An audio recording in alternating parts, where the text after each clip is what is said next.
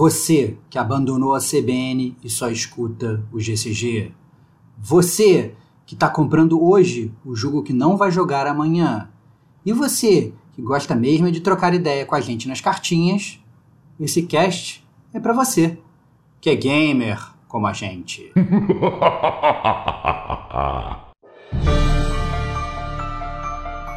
Rodrigo Estevão, Diego Ferreira, Kate Schmidt. Este é o Gamer como a gente News.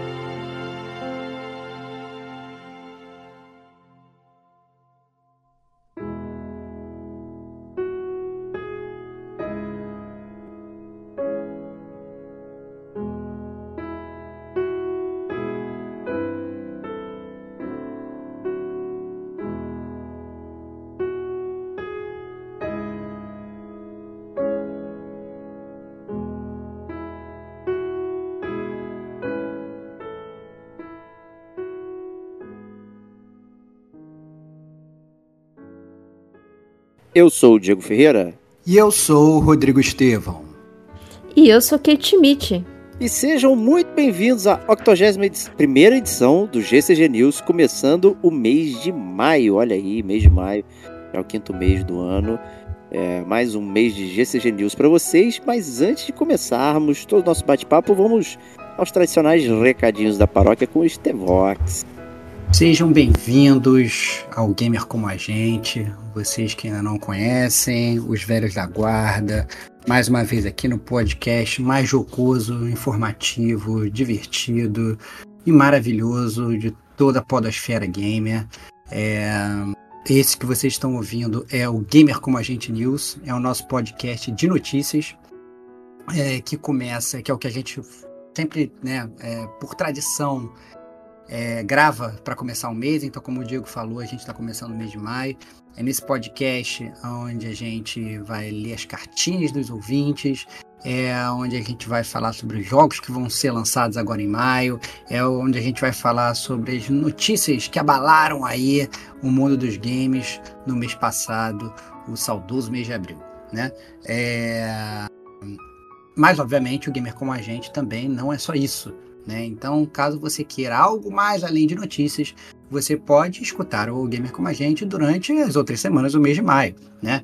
É, e lá você com certeza você pode ter a sorte de escutar um Chiptune, né? que é o nosso podcast de, de musical do Gamer Como a Gente, ou então você pode é, acabar escutando dois outros petardos. Um o GCG Podcast, que é nossa nosso veículo principal do Gamer Como a Gente, lá que a gente faz resenhas de jogos, ou aborda temas relevantes da indústria.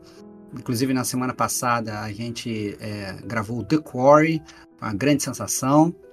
É, ou então você pode ter a sorte também de escutar um DLC do Gamer como a gente, que em teoria é um conteúdo mais curto, mais rápido, mas todo mundo sabe que isso é uma grande mentira.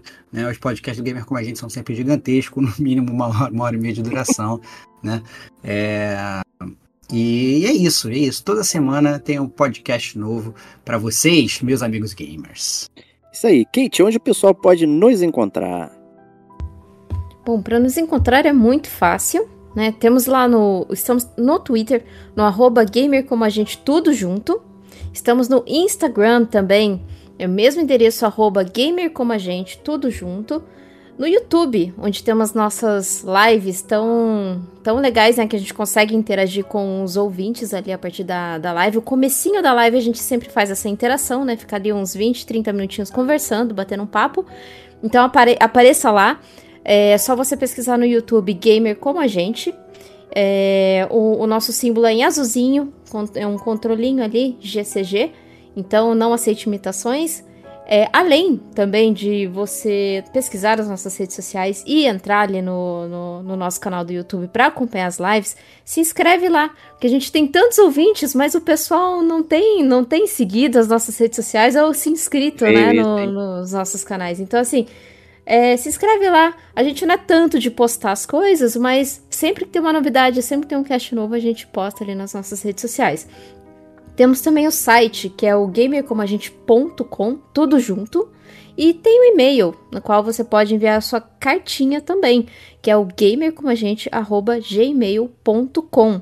E só lembrando, Spotify e Apple Podcast dá para você ouvinte deixar sua nota, né? As cinco estrelinhas. Sempre prioriza as cinco estrelinhas. Se for dar quatro estrelinhas ou abaixo disso, você pode mandar a sua cartinha e falar o que, que a gente tem que melhorar, né? Antes de você dar essas quatro estrelinhas. Porque a gente tá aqui para sempre tentar melhorar. Então, você que já é ouvinte e que nunca avaliou a gente, avalia lá, porque isso ajuda a gente também a, a aparecer para mais outras pessoas, né? O nosso programa crescer cada vez mais. E também temos as nossas Forjas Gamer, não é mesmo, Estevão? É, se caso você queira contribuir mais ainda com o Gamer como a gente, você tem à sua disposição as incríveis forjas do gamer como a gente, né? É lá que você consegue adquirir sua maravilhosa camisa gamer, né? Atualmente a melhor forma de ter acesso a todo o nosso portfólio de camisas insuperável, a melhor forma seria mandar uma mensagem, um direct pra gente no Instagram, né? Que o meu grande amigo Diego Batista Ferreira vai te enviar uma foto maravilhosa de todas as camisas ainda disponíveis, né? Estão acabando, né? Os modelos estão ficando cada vez mais escassos. É, tiragem única, não teremos mais. Né? Não teremos mais. Todas é elas a um preço muito camarada de 35 mangos, Bate? É isso? 35 tá? reais com frete grátis. 35 reais com frete grátis, você ainda ganha uma eco bag que vale os 35 reais, inclusive. A eco bag, show de bola do gamer com a gente. Então, é, vale a pena, né? Complementando até o que a Kate falou, até agora lá no Spotify também tem uma. É, para cada podcast mais recente, né? não os mais antigos, mas mais recente, né? até uma, uma função para você botar um comentário é, no, lá no próprio Spotify sobre o podcast que você escutou. Né? Isso é muito legal para um ouvinte que pode estar tá querendo escutar ou não, fica sabendo a sua opinião. Né? Então, isso é, é, é bem interessante e bem relevante também. É isso. Isso aí, perfeito, maravilha. E aí a gente adora receber a opinião, comentários dos amigos ouvintes aqui. Tanto é que a primeira, né, a primeira, primeira parte do nosso GCG News é justamente bater esse papo com os amigos ouvintes né, lendo aqui as cartinhas que o pessoal manda, tanto através do, do direct ali no do Instagram, que é muito comum, né, ou através de tomos e pergaminhos via e-mail do Gamer Como a Gente, né, gmail.com. Né, e aí, novamente, a gente já está com bastante backlog aqui de e-mails, né, então estou agradecendo todo mundo aqui. Realmente não deu para colocar essa galera inteira aqui, mas né, fiz uma seleção aqui e dessa vez incluí o nosso amigo Reinaldo Elias aqui, que é o grande campeão, mestre carteiro, né, do, do último GC, do GCG Awards. Né? Aí, Estevox, o que, que eu fiz aqui pro, pro nosso amigo aqui? Eu separei hum. quatro cartinhas em uma, separando por assuntos, pra gente poder legal. papear aqui. Né? Legal, então, legal, legal. E as é. Mas as cartas que não entraram nesse gamer como a gente, os ouvintes que mandaram cartinha, você botou no backlog para game Tá no backlog. Tradicional futuros, backlog tradicional de carta. Então, caso você tenha mandado sua carta pra gente lá, não tenha sido lido nesse programa, não se preocupe, amigo gamer. Preocupe. Né? Ela está na fila, essa é a grande verdade. Né? Então, o gamer como a gente, aumentando a popularidade, a gente acaba recebendo cada vez mais cartas, a gente faz questão de, de, de ler as cartas de vocês. Então, vai demorar um pouco para ela vir, né? Provavelmente vai vir no início do mês que vem. É, mas aguarde, aguarde, confie, caso sua cartinha não, não, não, não tenha sido lida. Não é porque a gente esqueceu, é não, porque a né? gente quer dar, a gente quer responder ela com o tempo, né? Então a gente não quer ler simplesmente rápido aqui. E obviamente a gente também não quer fazer um cast só de cartas, né? É, senão a gente vai ficar aqui também quatro horas fazendo cast, faz só as cartas, também não fala notícia nenhuma, né? Acaba que vocês não vão gostar muito também, né? Então. É, é o é... equilíbrio, né? A gente tem que fazer o equilíbrio. O equilíbrio, o equilíbrio. É isso aí. Então vamos lá, começar aqui com o Reinaldo Elias aqui no primeiro assunto, né? Ele fala sobre a percepção que ele tem que videogames ainda são uma espécie de nicho cultural onde ele percebe é, olhares indesejados a respeito do hobby dele. Ele diz que tem 30 anos de idade, né, e, e mais jovem que a gente, né? Eu de Tevox, pelo menos. É, e, Kate tem 18 anos, cara. Tá na a Kate, é, a Kate é tão jovem quanto ele, né? Eu imagino. Pô, cara, Kate, Kate, sabe, pelo amor de Deus, é jovem. E aí ele tem essa Foi. sensação, né, por ter crescido com os mitos do videogame, né, que estraga a TV, estraga o olho, estraga tudo, né, e tal, que aparentemente isso ainda não é, foi vencido, né, pelo menos no círculo social dele. Aí ele pergunta o que, que a gente acha disso. Eu concordo que existe realmente um preconceito, né, principalmente obviamente da galera mais velha, então tem gente ainda que acha que videogame causa violência, né, como obviamente, né? Então, assim, antes dos anos 80, né, o, o, o mundo era uma paz. Não tinha tido nenhuma guerra, não tinha nada, né? Ninguém matava ninguém. Mas aí, obviamente, depois dos anos 80, quando começou o videogame, as pessoas começaram a se matar, né? Então, é, é, obviamente, a gente às vezes acha que é, escuta, né? É, ah, não, olha, o cara é gamer. Ah, não, então o cara é aquele cara bitolado. Ouvi dizer até que tem uma novela da Globo agora que tem um personagem que o cara é gamer, então ele fica fornado no quarto o tempo inteiro, não faz nada, fica lá no escuro e tal, não sei o que. Isso é um problema, né? Então, existem, obviamente, estereótipos que são um pouco complicados. Eu acho que a galera mais velha, ela infelizmente acaba caindo nesses estereótipos e acaba comprando essa ideia pelo simples motivo é, de que não, não tem, na verdade, muito contato com videogame, mas eu acho que isso é uma coisa que, com o tempo, isso vai acabar mudando, porque a grande verdade é que hoje as novas gerações que estão surgindo, todas elas têm contato com videogame, seja até game no celular, alguma coisa assim, então é questão de tempo, né? Então, com certeza nas próximas gerações aí, quando o, a, o cara de, de, por exemplo, quando o próprio Reinaldo, que tem 30 anos, né? Quando ele tiver os seus 50 anos, ele não vai ser aquele velho que vai criticar videogame, né? Então, assim, e talvez as pessoas que hoje tenham, sei lá, 60 anos que estão criticando é, é, os videogames, talvez elas estejam 80, 90 depois, talvez elas nem estejam mais aqui, né? Então, é, a, a, grande verdade é que eu acho que isso o tempo vai vai acabar dando conta desse preconceito. Mas eu acho que ainda assim, mesmo tem, tem sim, e sem fazer, na verdade, é, é muito claro também que às vezes tem até gente nova que tem preconceito né? Que olha e fala, ah, não, nossa, ele é gamer, ele é assim, é assim, assado, mas eu acho que a tendência é diminuir, né? Essa é a grande verdade, todo mundo entender que o videogame é uma, uma, uma mídia nova, né? Uma mídia que veio para ficar, tanto que você vê, na verdade, até empresas querendo fazer é, marketing nos games, essas coisas todas, né? Utilizar game para aprendizado, né? Gamificar as coisas. Então, assim, uh, quem, quem quem cai nesse, né, nesse papinho aí de que o videogame é, é, é coisa do demônio é trouxa. Essa é a verdade. Tá certo, isso aí. Então vamos lá, o próximo assunto aqui, uma, uma cartinha a respeito do nosso podcast de portáteis, onde ele né, ama portáteis, né? Inclusive, ele é o dono do Steam Deck aí, que já, já mandou cartinha aqui comentando. Então, assim, para ele portátil é vida, né? Ele define o top 1 portátil dele, o PSP Go, por ser muito leve e, né, emulação, né, facilitar aí né, a brincadeira. E o pior de tudo sendo o Vita. Né? É. Não pelo aparelho, mas pela possibilidade perdida dentro do, do próprio é, videogame. É, e eu, aqui, eu, eu, queria até falar, vou até puxar a Kate, na verdade, é. mas assim, eu concordo, na verdade, que portátil, para muito, muitos é vida, para mim acaba que não é. Né? Acaba que o portátil é uma coisa que eu gostaria muito de amar, falei isso no cast de portátil, mas eu queria saber a opinião da Kate que a Kate, na verdade, é a grande portateira, né? Ela ama o 3DS dela, né? Tá inclusive agora usando ele mais do que nunca, né? Opa. Fez umas modificações aí e tal, não sei o quê. Tá nada. Tem turbina, tem tudo aí, ó. Pois é, tá jogando tudo em português e tal, tá voando. Como é que é a tua experiência com portáteis aí, Kate? Uh, bom, eu gosto muito de portátil.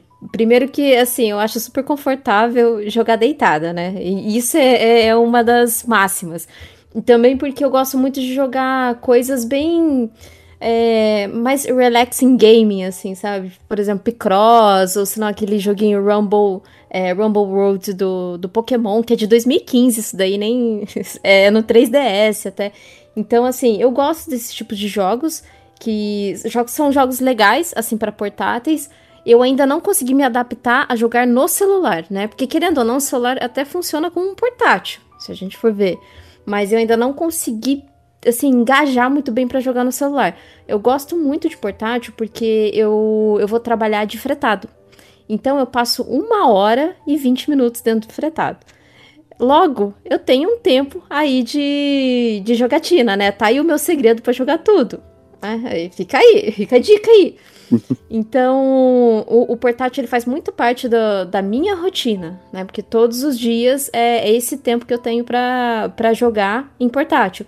E às vezes, quando eu não, não tenho nada, assim, para jogar em console, claro que eu gosto muito de jogar em console, quando eu não tô tão fissurada em Destiny, eu gosto muito de jogar indies em, em portáteis, que são jogos mais curtinhos, né, que não requer tanto, assim, de precisão, essas coisas. Então, eu gosto muito de jogar no portátil Nesse sentido, agora do 3DS é porque tem muito jogo que tá preso no 3DS e não vem pra Nintendo Switch, né? E a Nintendo até agora não falou nada de, de trazer os jogos do 3DS.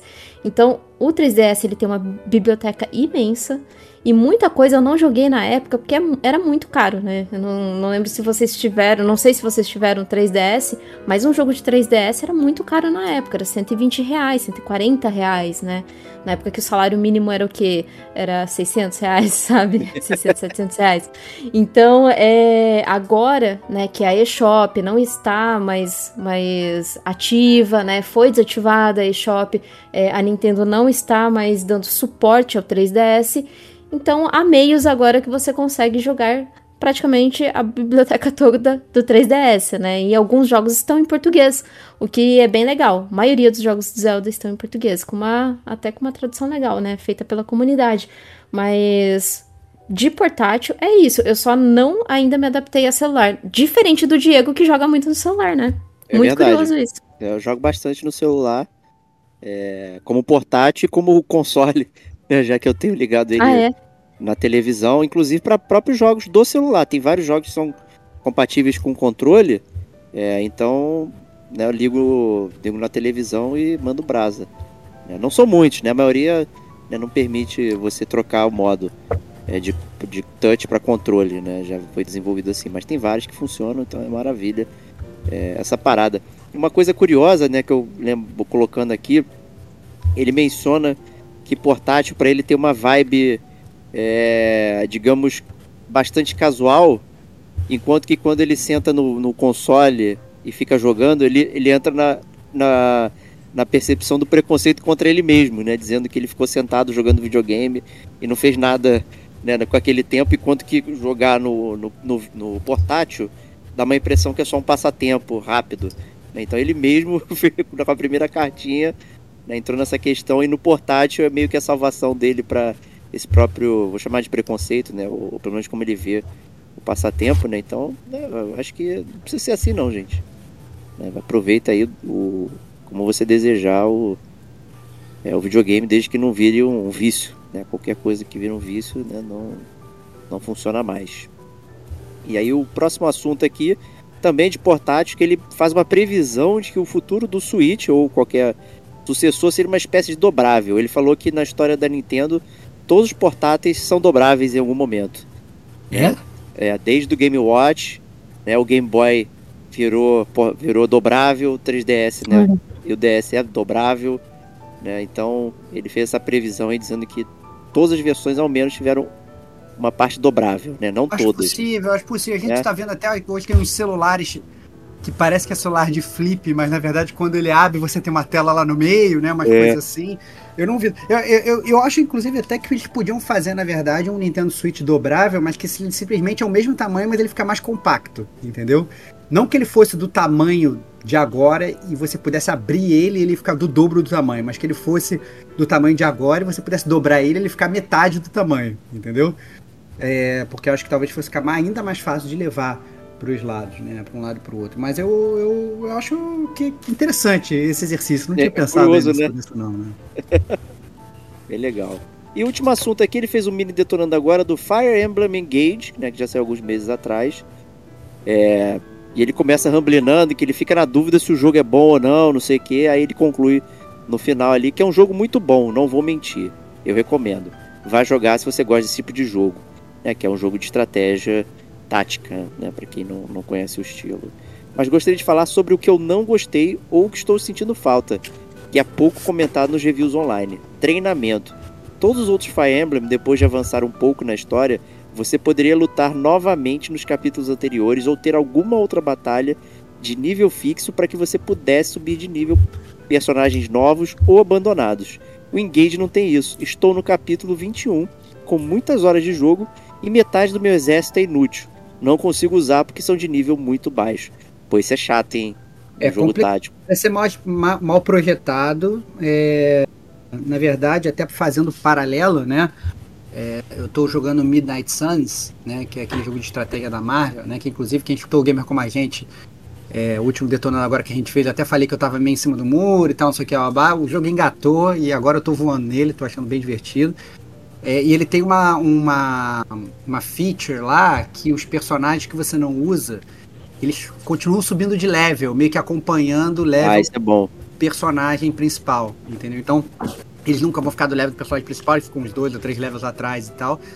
Então, mas ainda assim, o próprio jogo recomenda, cara, tente usar todos os personagens, né? tente, tente, tente usando todo mundo para não cair nessa. Mas, mas pelo menos o, o, jogo ele dá uma maneira de você conseguir fazer esse catch-up e pegar o, o level, do, pegar o, o usar os personagens antigos, né? Não ficar realmente com esses retardatários, porque realmente aí o jogo fica quebrado, né? Quebra legal, é. É, beleza, então é isso aí, né?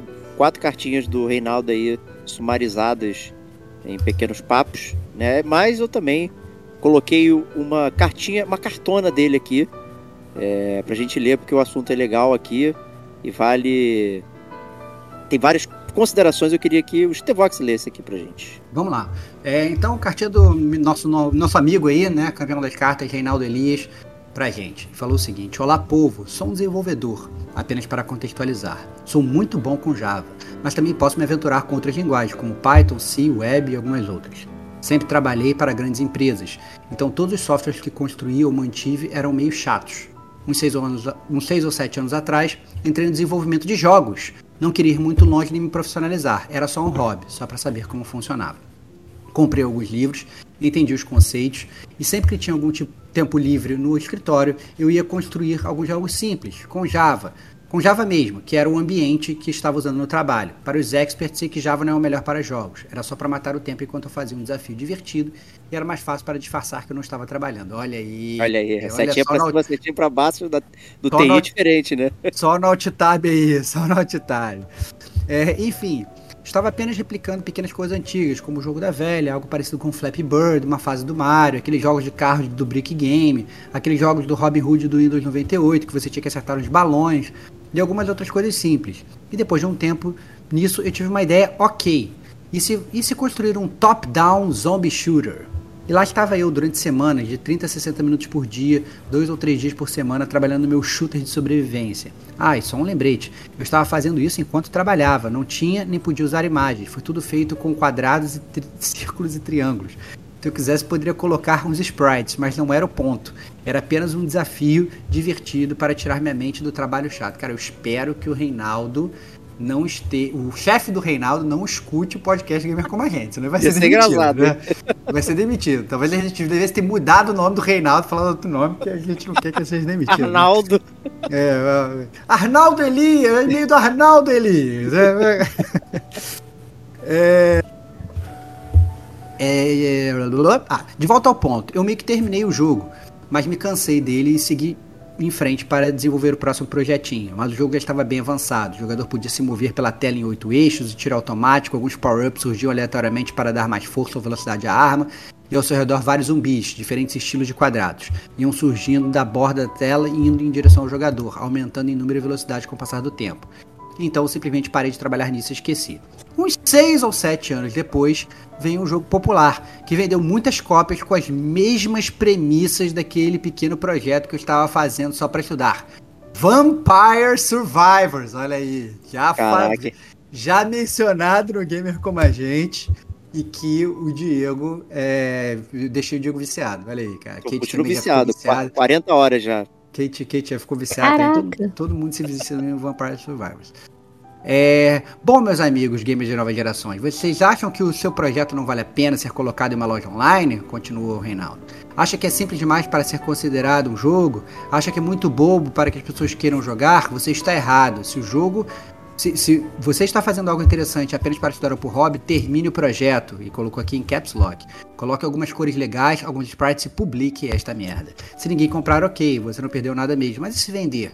É o que você já fez. Não faz sentido não continuar. Termine e publique. Você não tem nada a perder, eu acho. E lembre-se, milhares de pessoas jogavam Game Watch Brick Game. Eu mesmo passava horas com Brick Game. Jogue, é, joguei os meus joguinhos por horas Mesmo sem sprite, eu jogava meus projetinhos por horas e me divertia. Não horas seguidas, mas horas mesmo assim. Bom, é isso. Evite frustrações, acredite no seu trabalho vai ganhar algum dinheiro com isso. Obrigado e até o próximo episódio. Olha que história interessante, né? Porque realmente hoje é, é, o Vampire Survivors é um jogo muito simples, né? Em termos de gráfico é muito simples, a logística é muito simples, ele funciona de forma muito simples. Concordo né, com ele que não deve até ter sido precisa de uma equipe muito grande para fazer, né? Foi um cara só, mas não deve ter gastado tantas horas. Já foram dois, na verdade. Mas a grande verdade é que é, eu entendo isso que ele, que ele falou, né? Então, assim, ele com certeza botou várias horas e podia ter publicado. E talvez o Reinaldo tivesse aí com um novo Vampire Survivors. Imagina um Vampire Survivors brasileiro, né? Ia ser, ia ser realmente muito interessante. Então, eu concordo com, com a dica dele. Eu acho que se você está publicando alguma coisa, publica, né? Termina, publica e tal, não sei o que, vai ser feliz. Minha, meu único adendo é tente não fazer isso no seu horário de trabalho, né? Porque, né? porque isso eu acho, na verdade, complicado, não recomendo. Respeite o seu empregador, né? Essa é a grande verdade. É, afinal, ele está te pagando um dinheiro para você fazer, executar um trabalho e não para você ficar voando. Se você tivesse, se você fosse empresário, dono da empresa, talvez você não fosse gostar disso, né? Tá pagando salário de uma pessoa, ela tá voando. A gente entende que, obviamente, é, é às vezes você de um tempo para desopilar, né? Às vezes você vai pensar em uma coisa é, diferente. Isso, na verdade, é que vai abrir caminhos para outras coisas dentro do seu próprio trabalho, quando às vezes você bate numa parede, né? Mas ainda assim, eu acho que é um, é um risco que você corre que pode ser um pouco complicado, né? Então fica essa esse adendo aí que eu acho que, que é importante, né? Mas então agora, o, o Reinaldo, pô, cara, mesmo que é, já tenham feito igual, cara, publica o teu aí, malandro, entendeu? Cadê a nossa chave, nossa key pra gente é, fazer o um review do teu jogo? Pô, manda pra gente isso, cara, entendeu? Olha aí. Então eu acho que é, é, é válido isso, né? Também, e desculpa, aí você vai falar, ah, não, mas fizeram igual, vão falar que é, eu fiz uma cópia de Vampire Survivors e tal. Cara, pelo amor de Deus, que mais tem a cópia aí, entendeu? Estão sempre no ar. Ele mesmo e... não alegou isso, né? Que, que ele foi copiado nem nada. É. é o, o, ponto era mais a questão de perseverar até o final, né? Eu ah, acho que é, é. a discussão tem... hoje do, do mundo indie, desenvolvimento e tudo mais, né? É, recentemente saiu o Jedi Survivor aí do, do Star Wars, né? E a grande é, decepção é que o jogo saiu com muitos bugs e tal, não sei o que. E como assim? Uma empresa gigantesca, né? Tem bug e tal. Né, os indies têm melhor chance de, é, de não ter esse tipo de coisa e tal. E, e aí tem sempre essa briga aí entre é, qual, qual desenvolvimento que é mais simples, qual que eu não sei o que e tal. E a, a, parece que eu vejo muita gente assim é, que tem essa toada de tipo, pô, tu, tu é uma pessoa só, tu já quer fazer o GTA novo né? Tu já quer fazer o Witcher novo. E tipo, o conselho aí do Reinaldo é, pô, faz um quadradinho, igual o Atari. Né? Faz um quadradinho, o Batman que é um quadrado e tal, vai, vai trabalhando, criando portfólio, né? Te, né? Trabalhar com arte e tudo mais é muito. é difícil, né? E como é que você, você mostra como é que é o seu potencial? Né? Através de coisas que você já fez. Você não consegue dizer que seu potencial é fazer o, o novo Witcher. Não existe isso, né? Não, não tem como, não tem cabimento. É, mas chegar e mostrar pequenas coisas que você fez, montou lá um, uma estrutura de trabalho, um portfólio, coisas que você completou e tal, estudar, né? Eu vejo muita gente estudando, né? Eu já vi alguns desenvolvedores assim. A pessoa pega, sei lá, uma fase, um, um, pedaço e fica repetindo aquele loop só para ver como funciona o movimento, os sprites na tela e tal, mas esse é o seu trabalho, né? O Reinaldo aqui ele fez, né, num trabalho paralelo, né? Mas se esse for o seu trabalho, acho que vale a pena você investir no conhecimento do seu trabalho. É igual quem é músico, né? Que fica lá tocando uh, o seu instrumento, seja lá qual for, uh, horas afinco e, e aprendendo e, e, trazendo coisa ali para melhorar. Né? Acho que vale para toda profissão. Né? E a gente começar com desejo de grandiosidade, né? Eu quero ser o próximo GTA e tal, e tem muita gente assim, né? Só vai te levar à frustração e ao fracasso, né? Porque certamente sozinho você não vai construir um GTA novo. É, é praticamente impossível. E eu acho que, que só para complementar e fechar essa ideia, eu acho que é, lá atrás faziam jogos assim com sprites e com poucas coisas, né? Por, por, por falta de, de, de, tecnologia, né? E obviamente a indústria foi crescendo e e obviamente tem jogos aí AAA com investimento absurdo e tal, não sei o que. E aí teve uma época que todo mundo falava, não, ó, o jogo só é bom se tiver gráfico maneiro, se tiver, né, se for realmente um AAA, essas coisas. Agora já a, a, a indústria do game já se inverteu, então tá todo mundo dando muito valor para às vezes jogos de menor budget, jogos que a jogabilidade é bem feita, entendeu? O jogo que te pega de um jeito diferente, sacou? Então esse é o momento, porra. Entendeu? Você não precisa ter uma equipe de bilhões de pessoas e, e, e ter, na verdade, trabalhar, sei lá, na, na, na Naughty Dog pra, pra, pra lançar um jogo de sucesso. Entendeu? Mete as caras, publica teu jogo, né? E vai que teu jogo é o próximo Vampire Survivors da vida, né? Então eu é, acho que é. É, se a ideia for boa, se a jogabilidade for boa, ó. É tá chuchu beleza. Chuchu beleza. É, o, pô, Vampire Survivors tem tudo, ainda tem a criatividade, né? ali atrelado, os nomes de personagens, os desenhos e tudo aquilo ali. É um trabalho árduo e quando você olha o jogo, né, quem só vê AAA acha que não é nada, né? Na verdade é muita coisa envolvida ali. Né? E é isso aí. Kate, leia pra gente a próxima cartinha, por favor. É, antes de, de, de, ler a próxima cartinha, eu só queria dizer que tem gente que lança jogos lá na PSN só por conta de troféu, tá? Então tem muito desenvolvedor que faz qualquer jogo só pra ter troféu, platina. Ah, só por doideira. platina mesmo. Então, assim, se você acha que seu jogo é ruim, não sei, cara, publica. Publica. Você entra lá na PSN, tem uns jogos muito assim, X, mas que eles dão a platina em 5 minutos, em 3 minutos, e tem gente que foca nisso e acaba vendendo. Então, tu, sempre vai ter alguém que vai comprar seu jogo. Portanto, publica né? Quem sabe? Mas a próxima cartinha aí é do Fábio Loading 7 via e-mail. Ele diz o seguinte: Pessoal, tudo bem com vocês? Descobri o gamer como a gente no final de 2022 e agora são meus companheiros diários em relatórios e gestão em meu trabalho. E como companheiros, gostaria de compartilhar um pouco a minha história gamer. Tudo começou por volta de 1987 com meu pai trazendo um Atari 2600, 2600. Tinha 5 anos na época e eu e, e me amarrei na hora. Os games eram tranquilos para uma criança jogar. O controle com alavanca grande e um único botão para um universo de imaginação, pois na época a imaginação era o tempero da diversão. Essa frase é Quem é muito boa, desculpa te interromper, né? Essa é muito legal. Né? Tá aí o seu quadrado Sim, aí. Muito boa mesmo. Muito. Não, e é verdade. É. E isso, isso é muito verdade, porque até ontem eu tava comentando com as minhas sobrinhas o quanto a gente se divertia sem um celular. Né? É. Né? O quanto que a gente conversava mais, né? Enfim, tinha uma imaginação muito mais fértil. É, e continuando aqui a cartinha dele, ele diz: Quem não se surpreende com a memória afetiva em ver que o game era bem diferente da memória? Isso é verdade. Hoje percebo um pouco de dificuldade de meus filhos com os controles uma com 6 anos e outro de 3 anos. Meu segundo console foi um Nintendo. Lembro que era preto com adesivos azuis da Tectoy. Infelizmente não tenho muita lembrança dele. O que me marcou mesmo foi o Phantom System. Lembro de ir buscar em meu aniversário nos idos de 1991.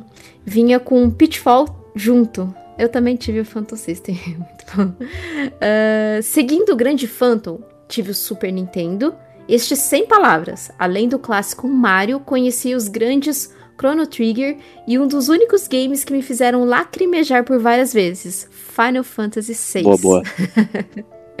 Cenas como a ópera, o suicídio, solidão me impactaram muito. Para mim é o game que precisa ser refeito completamente. Me marcou demais como um adolescente em meus 15 anos. Depois do, do Super, me rendi à família Sony tive todos os consoles do PS1 ao PS4 Pro, com, com um Xbox 360, um é, Xbox One e um Wii U no meio do caminho. Hoje com, hoje, com trabalho, dois filhos e todas as atividades decorrentes de um quarentão, meu tempo de jogo se reduziu a no máximo duas horas na semana.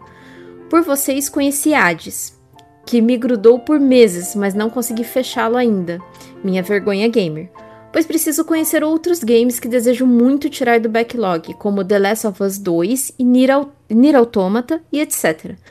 Muito, muito bom conhecer, ah não, muito bom acompanhar vocês. O trio se completa e quando a Kate não aparece, fica um vazio triste. Olha aí. Um grande abraço, Kate. Um grande abraço para você também. Muito obrigada.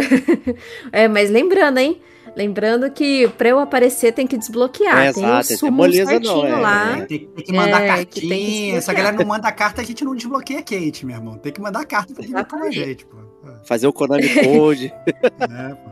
Sempre que tem, é, sempre que tem os desafios aí do Diego, ó, gente, manda carta pro Chiptune, manda carta aí pra fazer detonando é, dos ouvintes. Então participem, que é esse é o sumo correto. É isso aí. E terminando aqui a cartinha dele, Estevão com seu ímpeto exacerbado, opiniões duras, Red Dead. É, tipo, aí ele abre ali, ó, o, parênteses, Red Dead, mas concordo contigo. Olha aí, olha E aí. Diego, que precisa de um PS5 urgentemente. Estamos juntos, Diegão. É isso aí. Ficou longo, mas é para vocês. Um grande abraço para os três companheiros. Queria só dizer para que continuem com um ótimo podcast que me faz tanta companhia. Muito legal. Pô, Cartinha muito bacana aí. Muito legal, Fábio. Prazer te conhecer. É, saber que você nivela com a gente em termos de idade, né? Então, toda a sua jornada ela é muito muito palatável, assim, ela é muito crível, ela é muito comparável, né? Pelo menos com a minha e com a do Diego, né?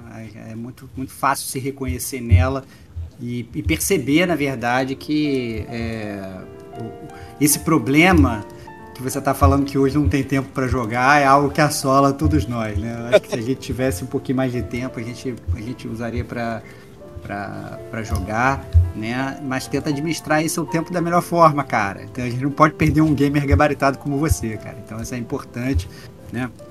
É, e muito legal. E assim, minha dúvida é, pô, começou a escutar a gente no final de 2022. Quero saber tá conseguindo correr atrás do backlog de podcast, né, cara? É, não é moleza não. podcast pra caceta pra escutar. E aí, uma, uma dúvida que eu sempre tenho é a seguinte: quando a galera vai fazer o backlog né, de podcast do Gamer Como a Gente, como é que eles escutam? Eles vão, voltam lá atrás e vão escutando na ordem? Ou eles vão a- atrás dos episódios que eles mais gostam? Ah, não, olha, pô, quero saber mais sobre esse jogo, aí eu escuto determinado jogo, quero mais saber mais sobre esse assunto, isso, né? Então, ou escuta news, né? Tem gente que, que maratona news, né? Fica escutando notícia velha ainda. Né? O que É, isso muito- é engraçado mesmo, cara. muito Isso é curioso, engraçado. né? Como a galera mara- maratonando notícia velha, que já passou, né? Imagina, vou, vou ler- vou ouvir notícia, o que que estava no mundo dos games em 2018, aí vai lá escutar o Gamer Como a Gente lançado em 2018, né? Então, É uma percepção interessante também, saber o que tinha lá, lá atrás, né? é óbvio, Não é óbvio. ruim, não. Óbvio, óbvio. Então, assim, eu tenho muita curiosidade, né? Mas eu fico feliz que você tenha encontrado. Seja bem-vindo à sua nova família gamer aí, é, Fabião. Muito, muito bom ter você com a gente, cara. Perfeito, maravilha. É, e dando aqui meu pitaco também, né, por essa questão de gerenciar filhos e tudo mais, não se pressione é, para tem tanto jogo que você nunca vai, vai conseguir né, jogar tudo. É impossível, né, não dá. Isso vale para todos os passatempos, né? Então, muito cuidado, né, com, com gerar essa pressão interna aí, ter que estar tocando esses jogos do backlog aí e tudo mais. É, porque provavelmente só vai gerar frustração. Aí você largou, por exemplo, o Hades, que a experiência completa dele é muito interessante e muito boa. É, E no final me parece que você ainda não conseguiu tirar do backlog esses aí, então você só abandonou ali. Não faça isso. Né? E o Last of Us 2, é, aí como você tem filhos pequenos, ele não é um jogo estratégico.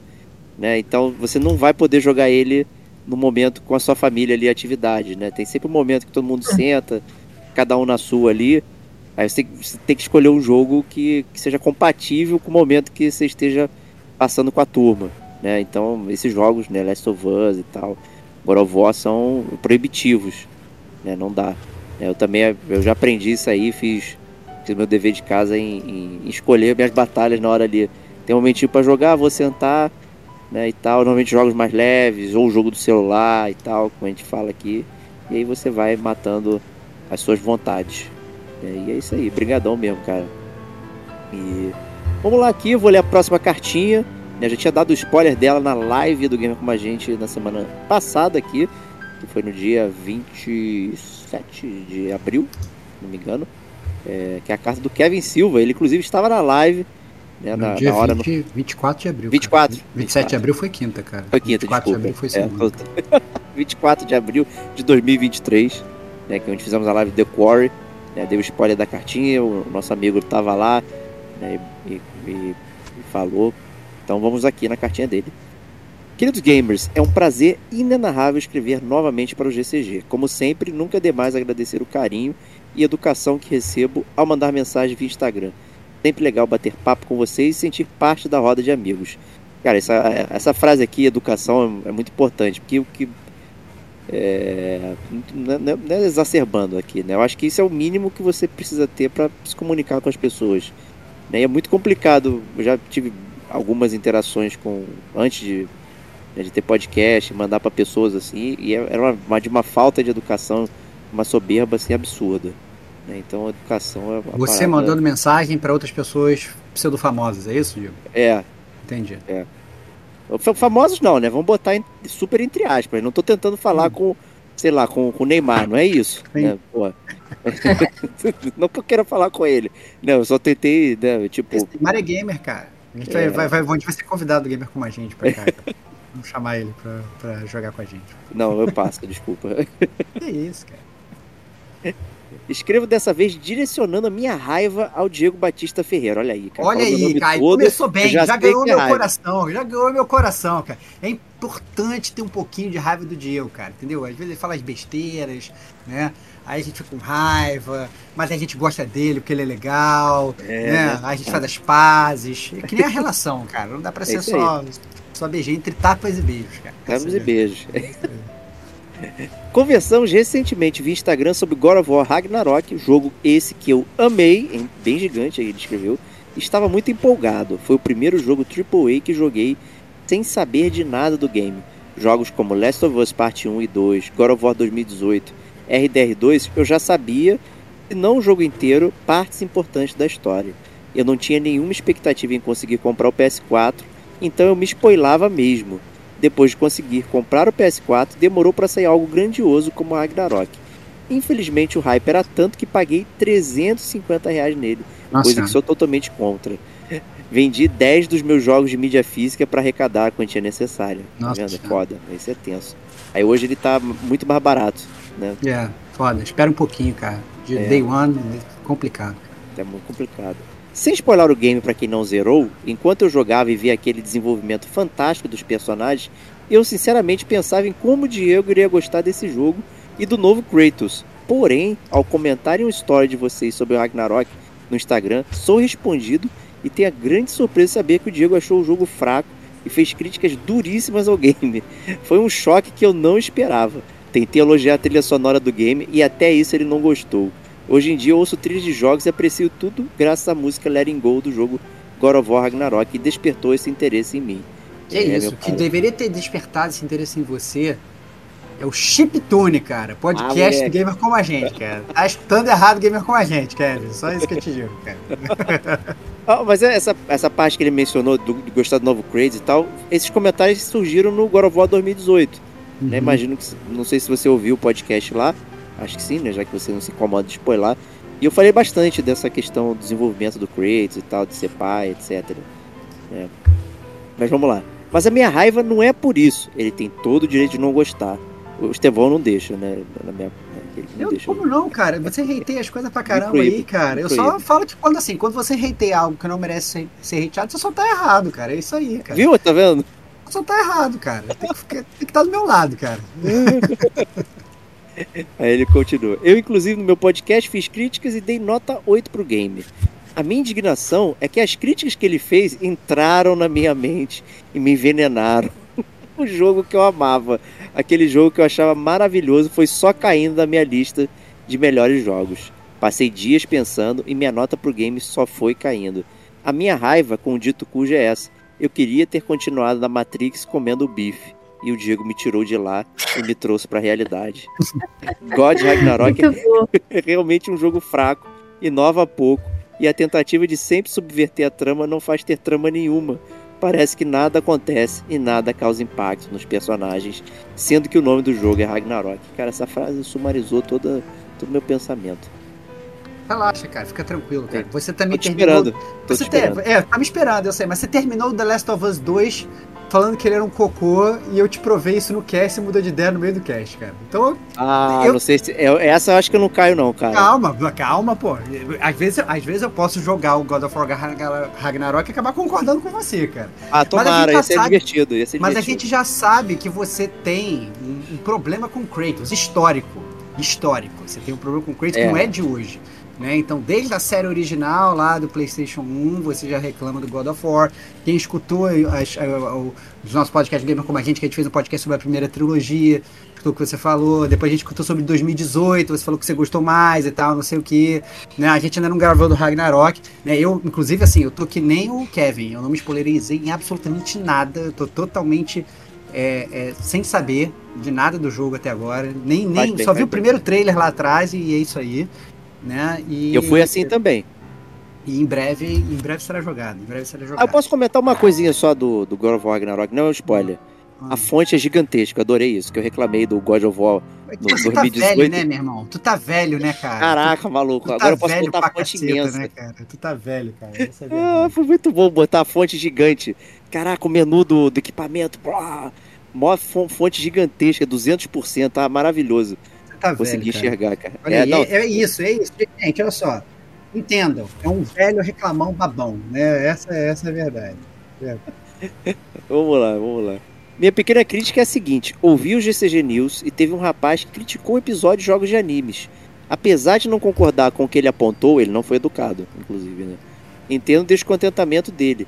Eu, ao ler o tema do episódio, achei que seria uma resenha de vocês falando sobre os jogos famosos e só. Esperava ouvir sobre a franquia Storm do Naruto, Dragon Ball, Budokai do PS2, etc. Acho que o amigo que criticou tinha esse pensamento também. Queria o episódio mais pro estilo Detonando Agora, com uma resenha opinião sobre gameplay, etc. Apesar de ter apontado isso, eu gostei do episódio. É, então, eu vou até fazer um parênteses aqui na, na, na carta do Kevin. Eu entendo, né? Mas aí, é... Kevin, você entende que seria impossível, cara. Porque assim, a gente fez um cast de jogos de animes, né? Cara, quantos jogos de animes tem? Você mesmo viu a gente falando lá no podcast. Um milhão de jogos de animes. Imagina, só de eu parar do, do, do, da, do, do pra falar do Ninja Storm, por exemplo, que eu cheguei a jogar, a gente já consegue ficar no mínimo, no mínimo, falando de 40 minutos de Ninja Storm.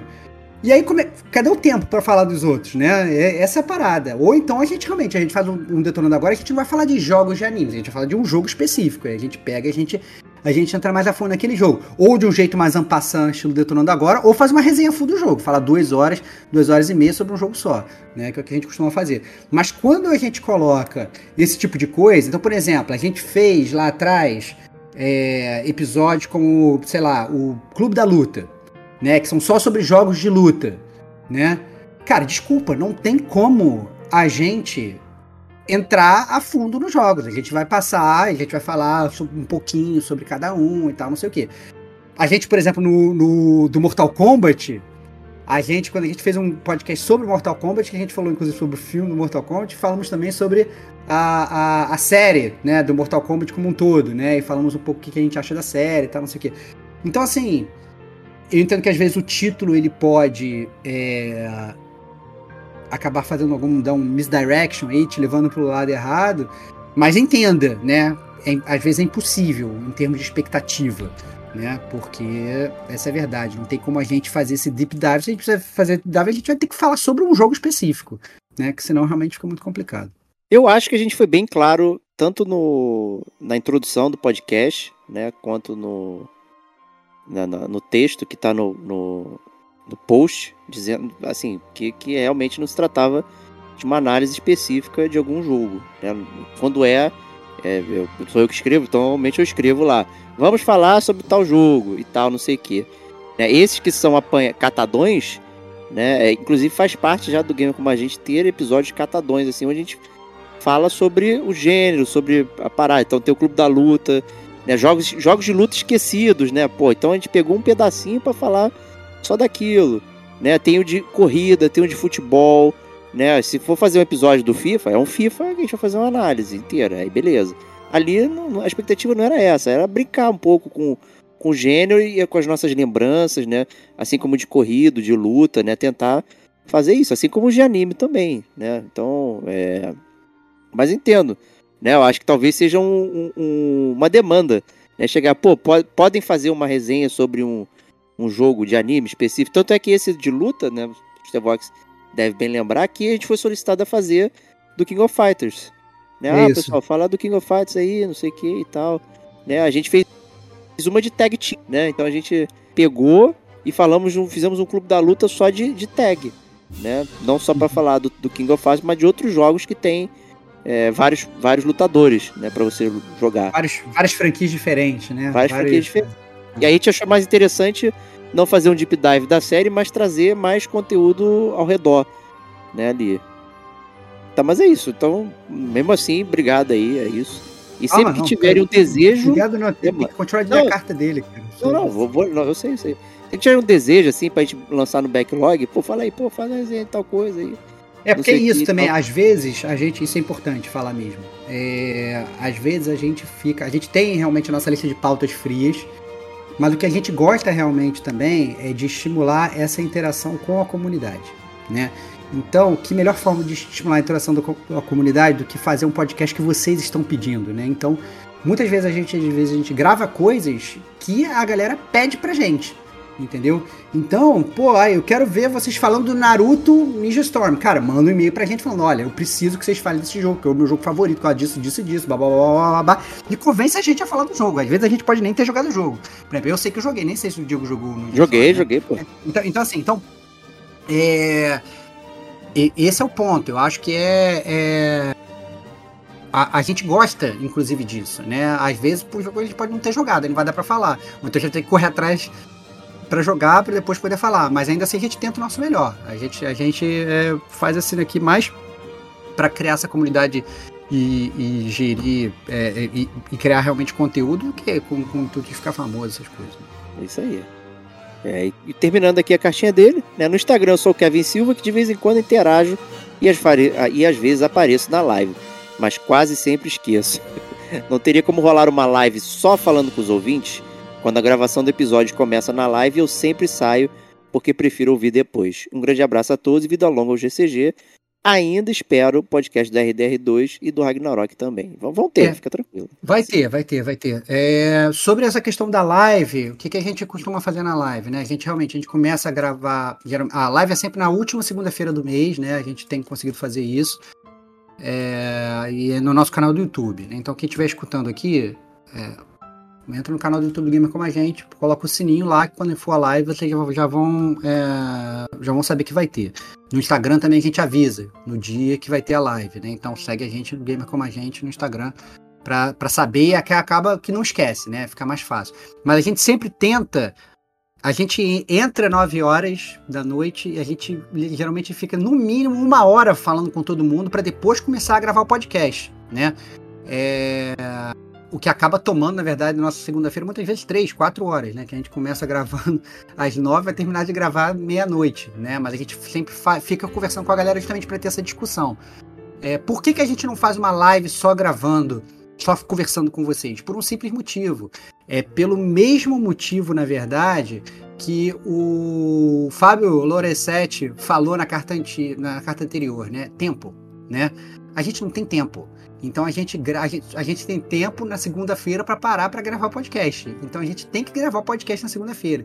Se a gente faz uma live só na segunda-feira e entra e tal, conversa e tal, essas coisas todas, a gente não vai ter tempo de gravar podcast outro dia da semana para gravar, editar e publicar ainda na sexta-feira, entendeu? Então vai ficar realmente muito corrido e, e fica insustentável pra gente, né? A gente, é aquele negócio, se a gente trabalhasse com isso, se fosse o nosso ganha-pão, se a gente sustentasse com o gamer como a gente, tudo bem. A gente ficava fazendo live o dia inteiro. Live, aí grava, faz resenha ao vivo, faz gameplay, É, faz é, essas é coisas. maravilha. Mas não é, né? A gente é tipo. É, é tipo super-herói, tipo Batman, né? Então, de manhã a gente vai lá trabalhar na, na, na indústria Wayne lá, vai lá ser repórter do Clarim Diário. E, e de noite vem aqui lutar contra o crime. Então a gente precisa ter. A gente grava no início da semana para poder ter tempo para editar. E aí. E até a gente passou a fazer live que come ainda mais esse tempo, né? A gente ainda precisa de tempo para jogar, porque ainda tem isso, né? Quanto que a gente joga para poder gerar conteúdo? Se a gente não estiver jogando, a gente não consegue gerar conteúdo. Então é complicado. Mas é isso, a gente tenta, né? Então é por isso que a gente às vezes fica. é, A gente fica. A gente, a gente até sempre fica, pelo menos uma hora ali conversando com a galera. Né? É, foi, foi a melhor forma que a gente achou, né, de, de, de atender o pedido da gente trocar ideia, né? Em vez de ser só o podcast fixo, assim, trocar ideia foi fazer esse esquenta antes da gravação, né? Então, o nosso compromisso é sempre a gravação às segundas, como o Stevox falou, então a gente vai, vai lá e troca ideia com a galera e a gente agradece imensamente quem tem aparecido lá trocando ideia, tem, já, já, tem, já temos pessoas recorrentes, né, e tudo mais, então é bem legal. E por ser uma vez ao mês e, e, e, e, sempre na última segunda, acho que a gente consegue se programar, né? Eu e o Stevox aqui, e quem mais for participar conosco, e acho que os ouvintes também. né? Parte... Vocês poderiam aparecer mais lá, seus pilantras. É isso. A, e a, a, parte mais legal, assim, pra vocês terem noção, é que a ideia inicial da gente era, a nossa gravação sempre começa às 9 horas da noite, às segundas-feiras, seja live ou seja não live, né? E a gente, a ideia nossa, nossa inicial era começar a live às 8h45 e conversar 15 minutos com vocês, né? acaba que hoje a gente conversa uma hora, no mínimo, entendeu? É. Então, porque a gente gosta. Esse é o papo, né? E aí é. a, gente, a gente fica conversando, conversando, conversando. Às vezes a gente até, quando a gente já passou, tá uma hora e meia, a gente, não, gente, vou ter que começar podcast, porque senão não sai podcast na semana. Então esse é um problema que a gente tem, né? Então é, é importante eu... deixar registrado que a gente faz porque a gente gosta, né? Então apareçam, né? Apareçam. Apareçam. E, e, até comentando, essa, esse último, que foi o The Core, lá na live, foi a, foi a maior live que a gente fez com mais de 3 horas e meia.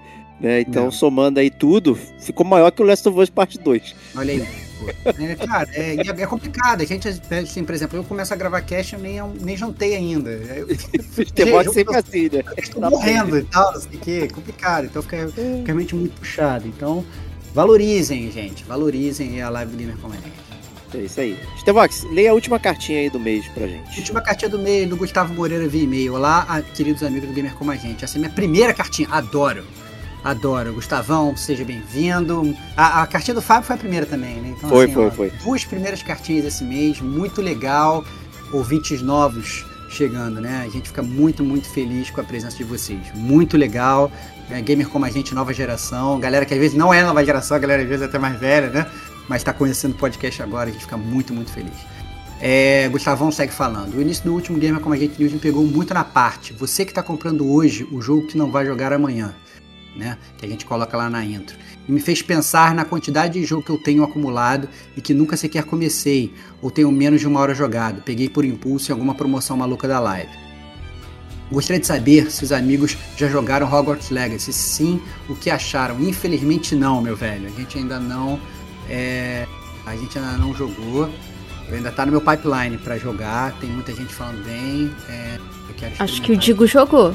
É, o Digo tá jogando. O Digo, o Digo ele até chegou a comentar na live, inclusive. Ele começou a jogar, parou no meio mas por conta dessa questão de falta de tempo, né? Então, eu até falei, você parou que você não tava gostando? Ele, não, cara, tá foda, mundo aberto, muita coisa para fazer. Né? A gente ficou zoando ele na live, né? Dizendo que ele não é mais o mesmo, né? Exatamente, exatamente. Então, aí, se estiver, escutem a live do Gamer como a gente, que às vezes a gente fala de jogos, justamente dos jogos que vocês estão querendo que a gente fale, né? Mas como a gente ainda não tá jogando, a gente acaba abordando assim, ampassando e acaba não saindo na versão final do podcast. Por isso que a live é importante. Você pode assistir as lives antigas? Pode, tá tudo no nosso YouTube, mas assistir ao vivo e comentar com a gente, é, olha aí, podia estar tá trocando ideia com a gente direto sobre, sobre o Hogwarts aí, Gustavo. Sempre é... tem uma rodada, né, de o que você está detonando agora, né? É Ali. isso, a gente fala Sempre um pouco do que a gente está jogando, né, então. É, eu, Gustavão, continua. Eu joguei o jogo no lançamento e fiquei com um sentimento semelhante ao que tive com o Cyberpunk 2077. Um jogo bom, com mundo interessante, porém a história principal pareceu pequena perante o investimento realizado na compra do jogo. As sidequests que poderiam mudar um pouco o panorama não ajudam muito, coisas simples e repetitivas. Abraço a todos, é a próxima cartinha. O micro detonando do, Gustavo, que aparentemente não está gostando muito do Hogwarts Legacy. Então, já começa a pensar que talvez o Digo esteja enviesado. Falou que o jogo era bom, talvez o jogo não seja tão bom assim, né? Mas a gente já sabe, né? Jogo de mundo aberto, a, a barra é alta, porque a gente sempre pensa no Witcher 3, né? O que o Witcher 3 entregou lá atrás, até hoje ninguém conseguiu entregar igual, né? Em termos de profundidade de roteiro, sidequests relevantes e afins. Mas eu, inclusive, a minha ansiedade com Hogwarts Legacy era justamente que eu gosto muito do, do, do lore, né? Eu gosto muito do mundo do Harry Potter, né? Então, eu acho que eu estava ansioso para poder entrar e, nesse mundo como player e participar, né? Já que justamente essa é a ideia. Mas, realmente, se as sidequests são repetitivas e, e enfadonhas, aí, sei lá, talvez... Aí já era. Não vale a pena. Mas, Obviamente não farei que nem o meu amigo Diego Batista Ferreira, que julga sem jogar, né? Jogarei em breve. Olha, tem muito, tem um backlog imenso, cara. Tá, tá, faltando tempo, cara. Entendeu? Como é que a gente. Tem God of War Ragnarok, tem RDR2, tem Hogwarts Legacy. Só esses três aí, eu acho que eu consigo ficar até o final do ano jogando, cara. Fácil, entendeu? fácil. Pô, complicadíssimo, complicadíssimo. Mas é isso aí, então. Obrigadão, Gustavão, pela sua cartinha aí. E obrigado a todos que mandaram, né? E continuem mandando. Nossas portas estão sempre abertas aí, gamercomagente.gmail.com, directs aí em todos os lugares, né, se quiserem, né, normalmente no Instagram é onde a gente trabalha aí com vocês diretamente. E é isso. Né, vamos lá então para os principais lançamentos de maio. Vou chamar a Kate aqui para puxar aqui os lançamentos e a gente vai comentando. Bom, maio não vai ter um, um, Não é um mês tão movimentado, né? Porque em outros news aí anteriores a gente tinha uma lista bem maior. Mas vai ter um bom grande lançamento aí. Bom, começando então com o Redfall no dia 2, que vai sair. Ele é exclusivo, né? Do Xbox e PC. É, vai ser agora no dia 2 de maio. Ele tem aquele seu modo cooperativo, né? Ele é até interessante, lembra muito Deathloop para quem jogou Deathloop e, e, que veio tardiamente pro PlayStation. Então tá aí para quem tem é, é, Game Pass, vai vir Day One na, na Game Pass aí. É, o Redfall, a gente já falou dele algumas vezes aqui no Gamer com a gente, ele é da Arkane, né? Então a Arkane Isso. é quem fez a, a, o Deathloop, que a Kate já falou, fez o Dishonored também, fez o Prey, né? É uma, uma empresa que faz bons jogos, é, mas eu sinceramente eu tô, é, eu tô com o pé atrás é, com o Redfall, é, principalmente porque aquele negócio que a Kate falou, né? Vai ser uma coisa realmente mais cooperativa, faz um mundo ali meio aberto, ou talvez semi-aberto, né? É, né, um, aquele, aquele estilo de gameplay que é não linear, né? E aí quando você pega esses estilos assim não lineares, eu fico muito o pé atrás com relação à história, até porque obviamente não parece uma história muito profunda, né? Ah, não, é uma ilha cheia de vampiros, vai lá, né? Então é, é, talvez realmente seja um jogo que realmente só talvez focando nessa parte do cop, de fazer várias missões e tal, não sei o que. Eu sinceramente eu tô com, tô com o pé atrás. Eu, eu, eu, prefiro esperar, mas é aquele negócio que a Kate falou, né? Day One na Game Pass, por que não, né?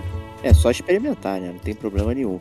É, eu, eu, também não tô muito nessa vibe aí, então, mas eu, o que eu vi de comentário que eu achei curioso é que o pessoal ficou criticando o jeito que a pessoa jogava. Eu não lembro qual foi o estabelecimento lá, se foi da, da IGN, não sei o que. O pessoal ficou vendo e falou: essa pessoa não sabe jogar. O pessoal esqueceu como é que era o jogo para criticar o jogo e ficou só criticando o jeito que a pessoa joga. É, mas enfim, tá aí Redfall. Vamos ver, vamos aproveitar. Próxima aí, Kate. A próxima é o. o famosíssimo, né? Zeldinha, As Lágrimas do Reino, que é o The Legend, The Legend of Zelda Tears of the Kingdom. Ele chega no dia 12 para Nintendo Switch, que é a continuação aí do Bafinho, que é a, a continuação do Breath of Wild, que nós temos podcast, né? Por Na favor. verdade, temos também uma resenha escrita pelo Antônio, né? Muito boa resenha. Leiam que, que tá muito legal lá, que mudou muita coisa para mim, assim, como perspectiva de, do, do jogo também. É, ele, inclusive, né, é, quebrando notícias aqui, ele já vazou. Então, quem tem emuladores aí de PC e Switch desbloqueado, já tá jogando ele. Uh, mas ele chega aí no dia 12 de maio, né? Então, tá ansiosa, Kate? Você que é, é fã de eu Você tô. que é fã do Zelda, fã da, fã da série, já, já comprou? Vai ser Day One? Qual é o esquema? Porque aí que tá, né? O da Nintendo realmente talvez não faça. Talvez seja o único sistema que faz sentido você comprar no Day One, que o preço da parada não vai abaixar mesmo, vai ficar sempre. Né? Nunca vai baixar. Nunca vai baixar, pô. Então compra no Day One mesmo. Foda-se, né? Não adianta esperar, pô. Joga no primeiro dia. Fala aí, Kate. Não, isso é real, isso é real.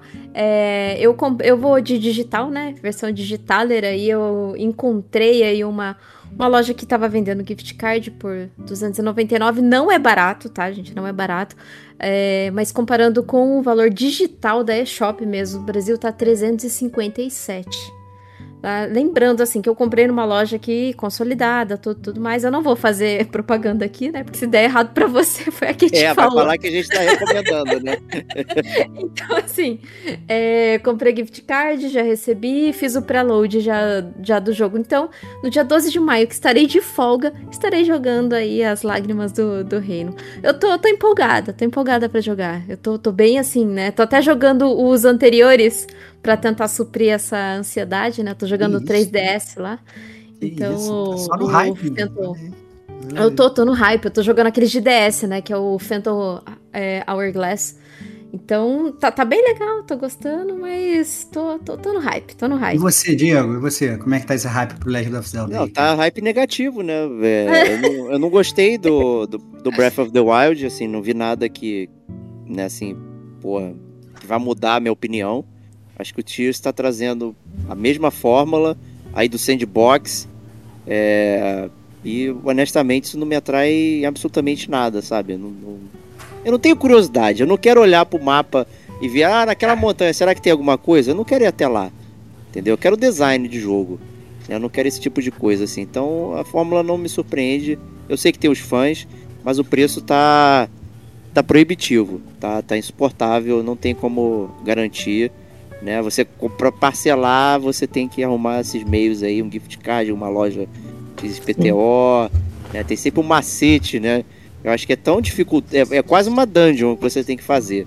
Né? Tem que sempre conseguir um gift card, um banco de não sei o que, divide, parcela e tal, e você fica é, alucinado tentando resolver. Então é, é muito doido, sabe? Então, assim, eu quero jogar? Agora não, mas eu vou jogar. Acho que faz parte do, do meu, meu, meu currículo gamer aí. Então vou. vou e quando baixar eventualmente, né? Acho que vai cair de 350 Não vai, 300. cara. Não, Não, vai. pra 300. Ah, cara, Pra 300. irmão, não vai, cara. Não vai. Não, vai. Não, é, vira e mexe, aí. É Faz de pra 49 dólares. Vira e mexe, os jogos da Nintendo rolam. Isso aí. Né, Tava até o, recentemente eles estavam com dois jogos por 99. Né? Ou seja, 99 dólares. Não, Zelda, não, não 90 Zelda daqui, a, daqui a 15 anos ele cai por 49, cara. Você podia comprar qual- quaisquer um da, da Nintendo flagship por, por 99 dólares. Era uma possibilidade. Mas ainda assim, 99 dólares é um assalto suportável. Né, gente? Não é uma parada assim barata. Então, O, Quem- o próximo vai, jogo vai. a ser lançado esse mês é o Humanity, no dia 16 para PC, PS5 PS4. É, vou te falar que eu fiquei bem curioso com relação a esse jogo, né? Porque ele é um jogo de, de puzzle barra plataforma. É, você controla, na verdade, um cachorrinho e você tem que guiar literalmente um bilhão de pessoas. Daí é o nome do jogo Humanidade, né? Então, é, mas não é assim. Você olha o jogo, é realmente bem puzzle mesmo, né? Então você vai andando com o cachorro, você vai dando comandos para literalmente uma maçaroca de pessoas andando para eles irem para o lugar certo e irem abrindo os caminhos, né? E é- ele é tudo 3D, você vai girando o cenário e tal, não sei o quê. Eu acho que pra galera que gosta de puzzle pode ser bem legal, né? E o visual eu achei muito interessante, né? Que as pessoas, a humanidade que tá meio que seguindo o cachorrinho, ela fica voando de um lado pro outro é muito maneiro. né? É, é- parece realmente ser um jogo com certeza interessante, único, né? Não é um jogo tipo A, né? É uma a- um jogo um jogo indie aí, né? Então é, mas cabe a pena aí a galera que quiser ver o trailer, vale a pena ver o trailer, a galera que gosta de puzzle, talvez possa ser uma boa. Me lembrou o Lemmings, né? Quem é da velha guarda aí, né? quem é da velha Né, guarda, que- total, É, total. o- Lemmings Lemmings- 3D controlando É. um cachorrinho, é isso. É isso aí, me pareceu muito isso aí. Né? E a estética dos humanos, aquele, daqueles jogos do Human Fall Flat e tal. É né? Gang. Beasts, né? Que parece meio gelecoso assim e tal. É, mas é isso. Então parece bem legal. Acho que vale uma curtida aí pra gente ver. É, próximo game aí, Kate. O próximo joguinho aí é o Lego 2K Drive. Ele vai vir pra todas as plataformas no dia 19. E assim, se não fosse Zelda, esse seria o jogo que eu ficaria hypada pra jogar. Olha aí. Porque eu gosto muito de Lego, eu gosto muito de Lego. E como ele é um, um joguinho de drive, como o próprio nome já diz, ele é um jogo de corrida, né? Então, assim, os carrinhos eles desmontam. E eu já comentei aqui várias vezes, diversas, ve- diversas vezes, que eu gostei muito do joguinho do Hot Wheels. Então, Sim, verdade. uniu o Lego com Hot Wheels, nossa, assim, é a felicidade da Kate, sabe? Então, assim, se não fosse Zeldinha, esse jogo aqui eu estaria muito hypada. Mas eu sei, assim, não pegaria Day One, porque os jogos do Lego, eles sempre derretem de valor, assim. É, é uma coisa que daqui seis meses já vai estar bem baratinho. Muito embora é 2K, né? Mas, por exemplo, se a gente for tomar como, como padrão a 2K, o, o Borderlands derreteu o valor, né? Então, assim, Sim. vou esperar um pouquinho. Né? É, eu espero que. Ou, ou, pode vir no Game Pass, né? É, eu, eu concordo Sim. que é, os jogos da, da Lego realmente costumam cair de valor muito rápido. A gente não sabe se esse jogo da Lego vai ser igual aos outros, porque também é um jogo de Lego de corrida de carro, não é? aquele jogo de Lego tradicional, né? De controlar é, personagens e tal. Mas eu concordo com a Kate. Eu acho que o potencial, principalmente por ser até um jogo de corrida, e não um jogo de corrida, digamos, aí traz AAA, não é um Gran Turismo, né? Não é uma parada assim, que geralmente às vezes fica com o preço topado lá em cima um tempo, né? Eu acho realmente que talvez pela procura não ser muito grande, né? Eu acho que é possível aí que a famosa lei da oferta e da procura haja a nosso favor e o, e o preço baixe um pouquinho, né? Então, realmente tá aí a sugestão. Boa, boa. É, próximo game aí, eu, eu confesso que isso tava passando totalmente fora do meu radar, eu tinha esquecido da existência. Nossa.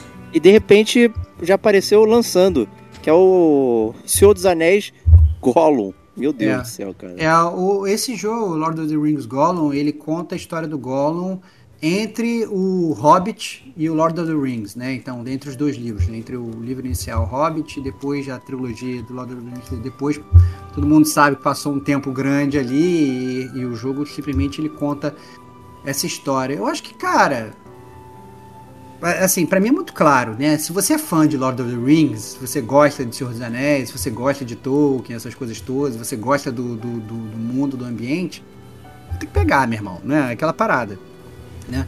Agora, eu não botaria minha mão no fogo, porque a gente sabe que muitas vezes esses jogos muitas vezes se apoiam no nome de uma franquia muito bem sucedida para às vezes sair um jogo meia boca, né? Ah, não, olha, jogo Lord of the Rings, comprem, né? E a galera todo, todo mundo vai em massa e depois do jogo talvez não, não, não funcione tão bem, né? Então assim, espera um pouquinho para ver como é que como é que o jogo vai performar, entendeu? E aí eu diria para não ir no day one, né? Espera, vê resenha, vê se está funcionando direitinho e tal, né? Vai devagar e aí, né? E aí a gente vê o que vai acontecer. Trate né? seu dinheiro como seu precioso, meu. É, é isso. é isso, é isso, é isso. Não é dá isso. mole aí não. É, próximo game aqui é o System Shock, né? É um remaster, Kate?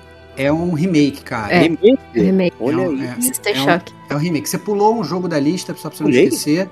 Pulou. Ah, Mas ah, desculpa, depois, gente. depois você volta. Mas, mas assim, o System Shock é um remake daquele jogo de 94, né? Que é aquele FPS que tinha lá em 94, System Shock.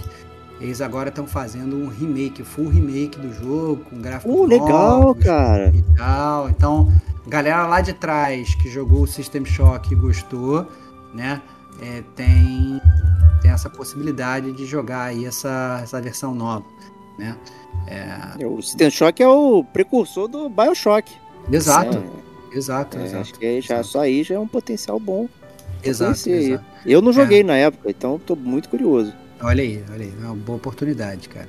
É, lá atrás, eu lembro que, que, que tinham. Realmente assim, era muito engraçado que eles dividiam a tela, né? Tinha a tela que tinha um jogo aí embaixo, um menu, assim é, tinha um mapa embaixo, estava cheio de coisa e tal. Dá para ver que nessa versão nova eles tentaram dar uma modernizada nessa questão do menu também, né? Então fizeram uma coisa, até um estilo Dead Space, assim, que a tua munição ela mostra no próprio visorzinho da arma e tal. É maneiro. Obviamente ainda parece que, que é, é, parece ser um jogo simplificado, né? É, tem ainda aquelas coisas que eles, aqueles Meio que aqueles minigames, né? Tipo aqueles coisas que tinha no Bioshock lá atrás, tipo de. de aqueles micro puzzles, tipo puzzle do, do cano, né? Puzzle da, da, da água, é, né? Tem essas coisas também e tal. Então eu acho que realmente, para quem curte, acho que talvez. Talvez valha a pena testar. Isso eu quero experimentar, isso eu quero experimentar. Clássico. Curiosidade. Né? É isso. É, pra ver. Isso aí é a origem dos games, né? Então tem que ver. É isso. É isso aí. Então o jogo que eu pulei chama-se Company of Heroes 3. Olha aí, hein? Número 3. É, joguinho, joguinho de guerra, né? É, é, joguinho de estratégia aí, estratégia em tempo real, né? Então, guerra, guerra tradicional, né? Então, espere aí, tanque de guerra, né? Roupinhas bege, pessoas se comendo poeira, Né? É, é, isso. Barba Grande é. também? Tipo. É, não, não, não. Aquele se... Medal of Honor remake lá? É, é. Barba mal feita. Aquele cara meio de barba mal feita, né? Mas o jogo se passa ali na, na. Salvo engano, durante a Segunda Guerra Mundial. Né? Então, é essa temática joguinho de guerra, né? Pra quem curte. É isso aí, então vamos lá. É, e o último game aqui, na verdade não é um lançamento, é só chegando para a geração antiga, que é o Hogwarts Legacy aí, para PS4 e Xbox One. Isso. É, lembrando que ainda não chega no Switch, no Switch ainda não tem data determinada. Não mas, tá, mas tá previsto, né? Eu não, não tá lembrava previsto. disso. Tá previsto é. no Switch. Esperar, esperar, esperar. Então a galera, pelo menos é legal que mais gente tem oportunidade de jogar aí, né? A galera que tinha reclamado, não, olha, tem pra PS5, não tem pra Mas PS4. você não acha isso meio, meio fuleiro, não? Tipo, esses jogos que são é, carro-chefe e tudo mais para atrair, aí fica lançando pra geração anterior. Cara, eu, é eu, eu, eu, tá querendo dizer o seguinte, de, é, no sentido de que ele deveria vir exclusivo para nova geração para fazer a pessoa comprar o console, é isso? É, não que eu ache isso bom pro, pro player, mas tipo. É, não, eu entendo. Mas talvez tá isso possa ser ruim para o game. Tipo, o game ele tem que fazer certos comprometimentos para que funcione na geração anterior. É. E talvez seja por isso que a gente não tenha nenhum que seja extremamente muito bom. Ou talvez, ou talvez seja o exato oposto, né? A gente não tem nenhum muito bom porque talvez o salto de geração ainda não ele não tinha que ter sido dado lá atrás. Eu a gente deu antecipadamente, né? Então, o que, que veio primeiro, o ovo ou a galinha? Essa é a grande pergunta, né? Os jogos, eles saem para os dois porque os jogos não são bons o suficiente, ou eles não são bons o suficiente porque eles têm que sair para os dois, né? Essa é, é a grande pergunta, né? Então, é... Eu, eu acho que podem existir os dois casos, né? Essa é a grande verdade. Eu acho que tem, tem casos realmente de jogos que eles, eles não são bons o suficiente, e aí por conta disso falam, ah, então vamos sair para os dois logo. Né? E tem jogos que eu acho que eu concordo com você, eles poderiam até ser melhores e são capazes, porque o cara fala, não, olha, eu tenho que lançar, porque se eu não lançar não vai vender. Porque pouca gente tem o console novo, então eu tenho que lançar para os dois. Eu preciso ter meu dinheiro, eu preciso pagar meus desenvolvedores. Ficaram fazendo crunch, fazendo jogo, eu tenho que lançar. É, cara... É. Então, assim, eu, eu acho que é complicado. Eu acho que isso só prova que sim, é, isso eu acho que para mim é muito claro, que essa nova geração ela começou cedo demais. Talvez se ela tivesse começando agora, talvez fizesse um pouco mais de sentido, né? Mas eu acho que a gente passou muito rápido. É, eu acho que e quem causou isso, eu acho que foi até a Microsoft, né? Querendo obviamente pegar uma fatia dessa próxima geração e conseguiu, né? Tra trazendo um console compatível de poder e trazendo um ótimo serviço que é a Game Pass. Então ela conseguiu roubar muito player aí mas eu não sei se talvez. É, é aquele negócio, né? Qual é, qual é o grande jogo exclusivão, maneirão, que só tem um só? Difícil, né? Não tem. É, não tem. É isso aí. Tanto é que, pô, agradeço imensamente de ter Horizon e God of War no PS4, que aí não precisei migrar de geração. Né? Mas é isso aí. É, PSN Plus de maio aí, então, lembrando, é o PSN Plus Essentials, né? É, que a gente está trazendo aqui. E está trazendo um, já um, um, um, jogo mencionado no último Detonando Agora, que, que é o Grid Legends, que eu joguei né, no Xbox, lá na Game Pass, né, comentei, falei que o preço era exorbitante, não valia a pena pagar por ele, e eis que ele eh, surge aqui. Te escutaram, cara, te né? escutaram, cara, pô, olha aí, cara. Eu, eu recebi muitos comentários assim, pô, você falou lá e agora saiu a PS. Não era uma previsão, né, eu nem, nem imaginava né, que isso acontecer, mas curiosamente aconteceu, então assim, aproveitem, né? Então se você não tem Game Pass, é, vá lá e, e, toca aí o Grid Legends, que é, que é bem bacaninha, vai curtir bastante aí. Próximo game, Chivalry. E aí, essa, essa Cara, eu tô, eu tô em dúvida, cara, porque assim, o Chivalry é... Eu não cheguei a olhar a notícia, não sei se esse é. Porque assim, o primeiro jogo Chivalry, salvo engano, tem dois. O primeiro é de 2012, cara. Eu acho muito difícil ser esse jogo. Eu acho que não é esse aí. É, e o Chivalry 2, ele foi lançado em 2021, que é o multiplayer hack and slash. Eu acho que talvez seja esse. É. O Chivalry 2. Eu tô até tentando achar aqui a, a publicação da, da, da Sony pra, pra matar a pau. Mas como eu tô falando, minha polivalência tá, tá totalmente comprometida. Mas, mas se for o jogo de 2012, eu acho bizarro. Se for o de 2000, que foi lançado em 2021, não, né? É o 2, é o 2. Ah, então faz mais sentido. Então faz mais é. sentido. Se é o Chivalry 2, faz mais sentido. Que é realmente esse multiplayer hack and slash aí. né, a Sony seguindo aí aquela jogada dela de sempre jogar um, um jogo multiplayer ali pra galera poder jogar, né? Então, então faz mais sentido. E esse Descenders aí é um jogo de bike, né? Isso aí. Isso é de aí. descer ladeira, Descenders? Oh, da sacanagem, hein? É, é, é, é um... Mas é pior que isso mesmo. Cara, é, é, é, jogo de mountain bike, né? Mountain bike. Jogo, jogo essencialmente de mountain biking. É, e não é, não é novo, não, cara. É antigo, Descenders. É, inclusive tem versão pra, pra, pra, pra Switch, né? É, é virou jogo... filler, então, aí, né? É filler é, dentro é, do. É um, é um microfiller aí. É um microfiller aí. E... Mas tem, assim. Tem até umas paradas de, de, de desafio, né? Vezes não tem pista tradicional, tem umas coisas meio que, sei lá, vai andando de, de motocicleta meio de container, entendeu? Tem umas paradas meio bizarras, assim. Ah. Né? A galera que gosta lá de, de, de super mountain bike, de, de esses jogos aí. De trials também, né? Quem trials, gosta de trials. Né? Exatamente. Né? Esses jogos aí de, de motinho, tá aí um, um, um, prato cheio. Eu acho que, obviamente, aí a, a PlayStation Plus, que eu acho que tava vindo numa boa run de jogos recentemente, sempre lançando bons jogos. Talvez agora tenha ficado um pouquinho atrás com os lançamentos. Apesar de ter saído o Grid Legends, que o, que o Diego é fã, né? Então, é, que o jogo de corrida não é muito a minha, mas, mas eu diria que esse mês foi um pouco mais fraco do que a gente estava acostumado, que eu estava achando realmente estava Pode ser né? que eles estejam mirando para que você assine o extra, né? É, assim, lembrando que a gente, lembrando que isso é, são jogos da Essential, né? Não, é, é. não são jogos da Extra, né? Essa é a grande verdade. É, e aproveitando que a gente está no, no, no PSN Plus, né? É, e estamos em maio, a Sony vai descontinuar lá. Então a gente confirmou, então a gente suou a camisa aqui para achar a porcaria da notícia direto da Sony, né? Que foi um inferno, porque a própria não, não. Sony ela não colocou no, no PS Blog só com isso.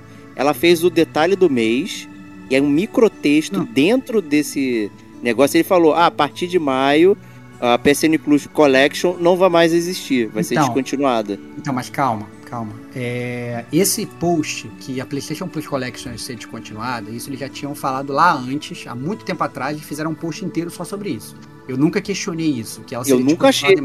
Não, não, esse, não, esse lançou, não, esse lançou até porque a gente chegou a comentar aqui no News. Eu lembro que eu vi lá atrás e que eles falaram que ia ser maio. Então tava todo mundo já avisado antecipadamente. A grande discussão era que a gente teve inclusive na live, né? Então olha lá, com a live movimentando era, cara, saiu uma notícia de que vão sair 30 jogos da PS, da Play, do, do serviço PlayStation. Que 30 jogos são esses e se isso é PlayStation Plus Collection ou não? Tá misturado, claramente. A né? resposta, né? a resposta é não.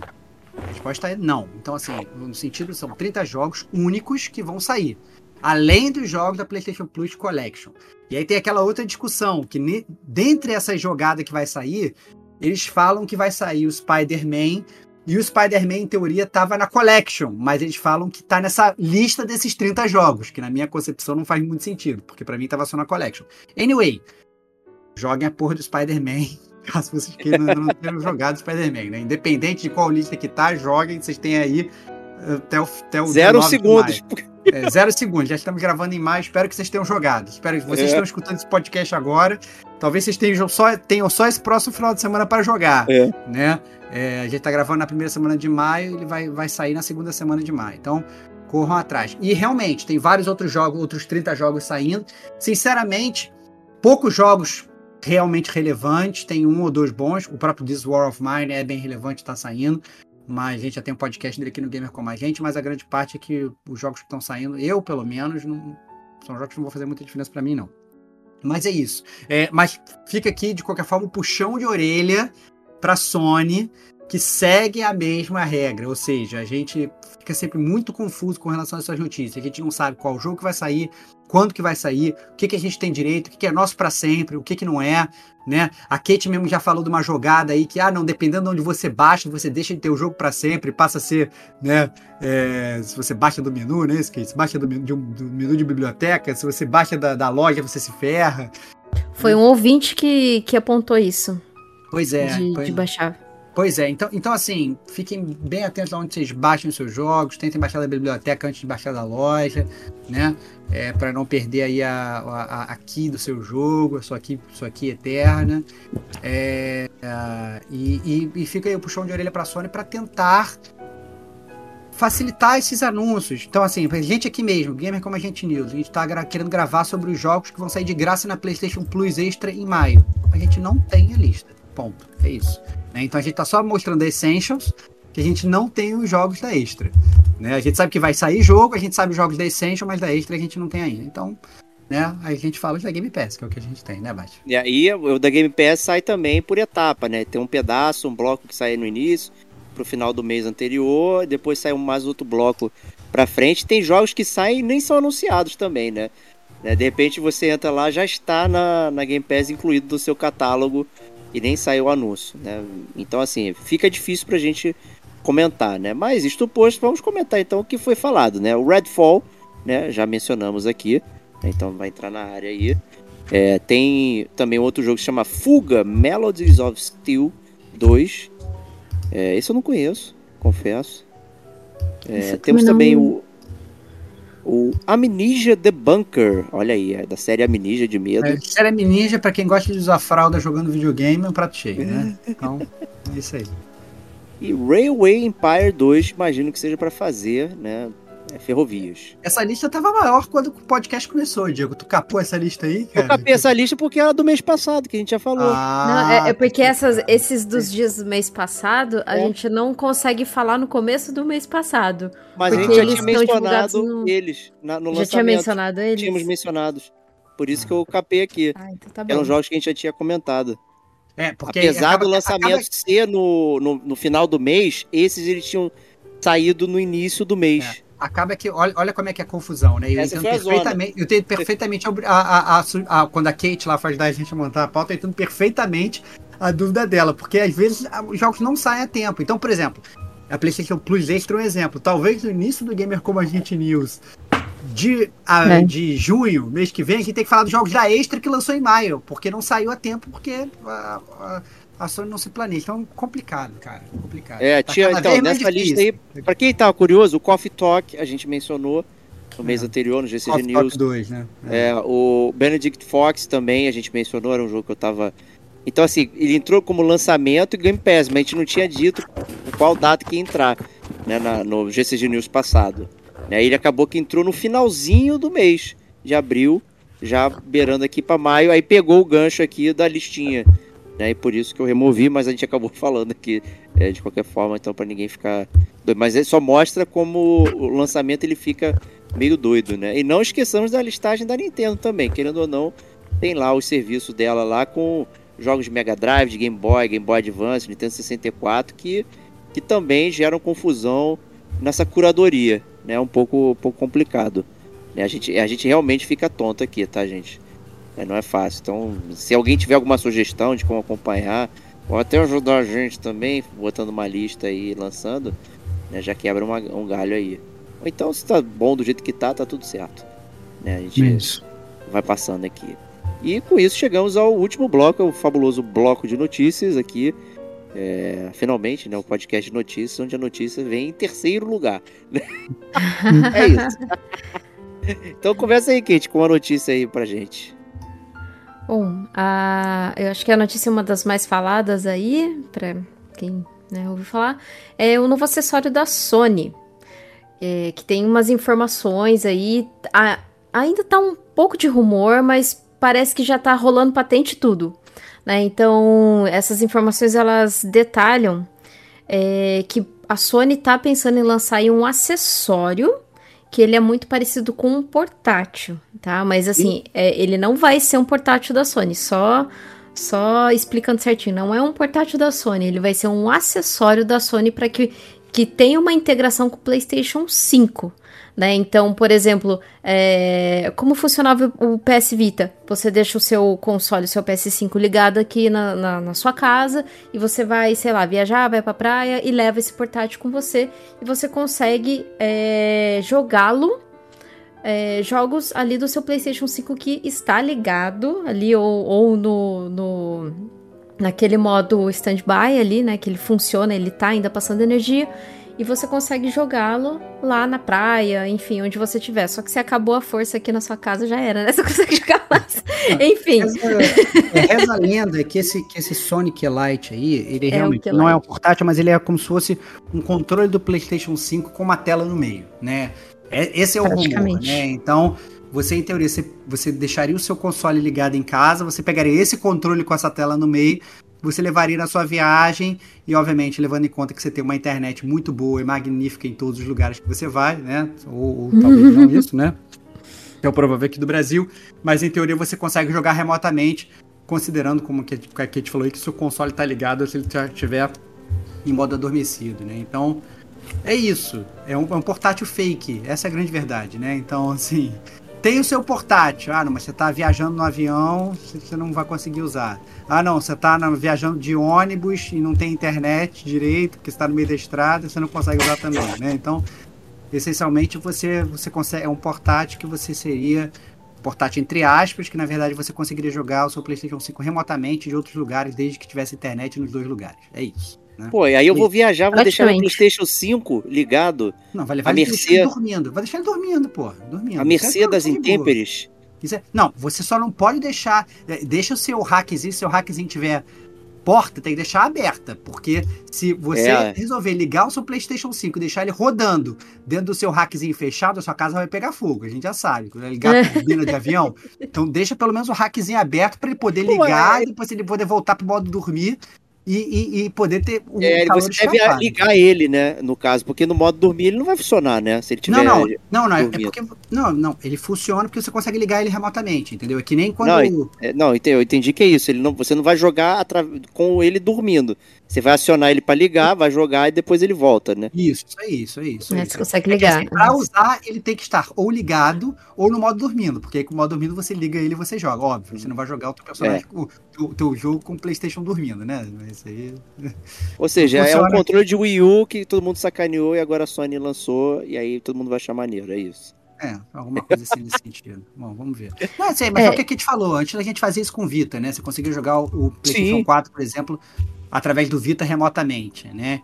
Então conheço amigos meus que iam pro banheiro, né? Tava lá no meio da raid do Destiny e falavam assim: ah, não, calma, eu não posso perder a raid. Aí ia pro banheiro que tava com piriri e continuava jogando remotamente. Né? Então, é, é, eu joguei é no meu computador, o PlayStation 4 remoto. Olha aí. Aqui eu ficava aí. com preguiça de, de desinstalar ele, as coisas. Aí eu botava aqui no computador e ficava jogando. Olha aí, é isso. É, é, é, é útil. Ele tinha um pequeno lag, né? Eu é, lembro que o, o, nosso amigo Hugo, lá do grupo, ele fazia raid com o, o, o, Vita dele. Mas ele fazia porque o controle dele do PlayStation 4 estava com problema e ele não Olha tinha aí. outro controle, e mas tinha um Vita. Olha aí. Então tinha uma parte do pulo lá que ele falava, gente, vai passando, porque eu não consigo pular por conta do, do, do lag. É. É... Próxima notícia, Kate. Caraca! Vai acabar o suporte ao, ao Dreams, cara, da Media Molecule, cara. Como assim, cara? Que loucura. Sim. Pra quem não se lembra esse jogo, Dreams, você conseguia construir, né, é, jogos a partir do, do, da IP do, do Dreams, né? Ele lançou em 2020. Ele tinha uma proposta muito boa, muito legal, tanto é que muita gente montou, acho que até o BioShock ali, montou bastante coisa, só que o problema disso é que se você vai montar alguma coisa da Nintendo, alguma outra IP, né? acaba tomando um processinho, não é verdade? é, inclusive, e dentro da montaram... plataforma da Sony, né? Então, assim, podia complicar, né? Exato. né? Exatamente. É, eu acho que teve até um, uma época que eles montaram um mapa do Fortnite e deu um problema, assim, tremendo. Enfim, mas, mas era uma proposta bem, bem legal do jogo. E a Media Molecule, ele falou que não vai mais dar o suporte, né, pro jogo. O último suporte vai ser um agora, né, nesse mês de maio, e no mês de setembro vai ser o último, a última atualização mesmo. O jogo, ele vai continuar funcionando, só não vai ter mais o suporte de correção de, de bugs, essas coisas, sabe? Mas o, o jogo continua. Continua na loja também para quem quiser comprar, né? Mas é, tendo dito isso, quem que vai comprar agora, né? Mas é, ele mesmo, ele, é, a, a, própria, a própria desenvolvedora já tá falando que tá trabalhando numa, num outro jogo. Por isso que eles vão deixar um pouquinho de lado aí esse jogo que, poxa, teve só uns três anos, né, de vida para um jogo que é, prometia é. tanta coisa, né? É uma pena. É jogo de criação assim, ele normalmente é muito complicado, né? né? Ele é nichado, depende muito da da comunidade, inteiramente da comunidade. Total. Né? É uma coisa é mod, né? Então tem jogos que permanecem até hoje com mods ali dentro e tudo mais. Mas o Dreams não é um mod, ele é um, um jogo inteiro, né? Então você fazer uma réplica de um jogo que já existe, que é de outro dono, é meio, meio complicado, né? Mas claramente a, a Media Molecule criou uma ferramenta poderosíssima aí, que ela poderia inclusive licenciar para desenvolvedores medianos e tudo Sim. mais, né? Alguma coisa assim, e construir jogos. Porra, acho que isso é um, uma arma no arsenal bastante interessante que a Sony é, pode usar aí futuramente. Acho que é isso. É. é. Vamos lá então. Próxima notícia aqui: Redfall chegará apenas no modo 30 FPS. Essa aí é o Rafa aí, Lopes. Olha a ducha de água fria aí, cara. A gente tá falando do Redfall aí. Eu falando para ficar com o pé atrás. E não é que Arcane, em pleno 2023, né? A época você querendo jogar os jogos lá, comprou um, um, um Xbox novo, New Generation, doido, para jogar o jogo a 60 FPS, o jogo puta lançamento aí da Arcane vem a 30 FPS. Estranho, cara. Eu não sei se é porque, não sei se aqui a gente tem mais detalhes, se é só por conta do, do fato de ser online e você tá sempre jogando co-op, essas coisas todas, mas eu acho meio decepcionante, cara. É, é, é, que vai ser bem é, posterior, né? Que vai vir o, o suporte para 60 FPS. É, eu acredito que, que, na verdade, eles não quiseram adiar o jogo para trazer o jogo a 60 FPS, para esperar Entendi. um pouquinho para trazer ele mais polido, né? Porque uhum. já tá tendo uma cobrança muito alta da, do, dos estúdios aí da, que estão trazendo jogos pro Xbox, né? Que são exclusivos do Xbox. Porque os anteriores aí que foram exclusivos não, não tiveram tanta, tanto sucesso. Então eu acho que ele, ele já tinha sido adiado. Se fosse adiar para isso também, eu acho que já ficaria um, o pessoal já ficaria um pouquinho com o pé atrás. É. Mas eu acho que eles resolveram, ah, vai 30 mesmo, depois a gente vai lançar sim a 60. Só que eles não podem demorar muito, né? Porque perde o timing. É, eu acho, eu acho né? polêmico, porque aquele negócio, o que, que você faz?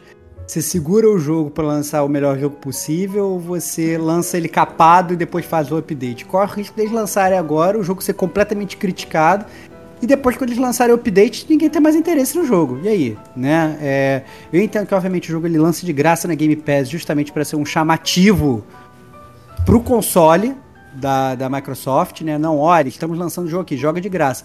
Mas o, o, o para mim o grande chamado deveria, deveria ser, olha, compra o Xbox você vai poder jogar um jogo da nova geração aqui de graça. Mas não, você vai jogar um jogo com, com, com FPS capado, né? Então, eu acho meio contraproducente. Mas eu entendo o que a Kate falou também, né? São, muitas, são muitos adiamentos, né? O jogo já tá sendo aí.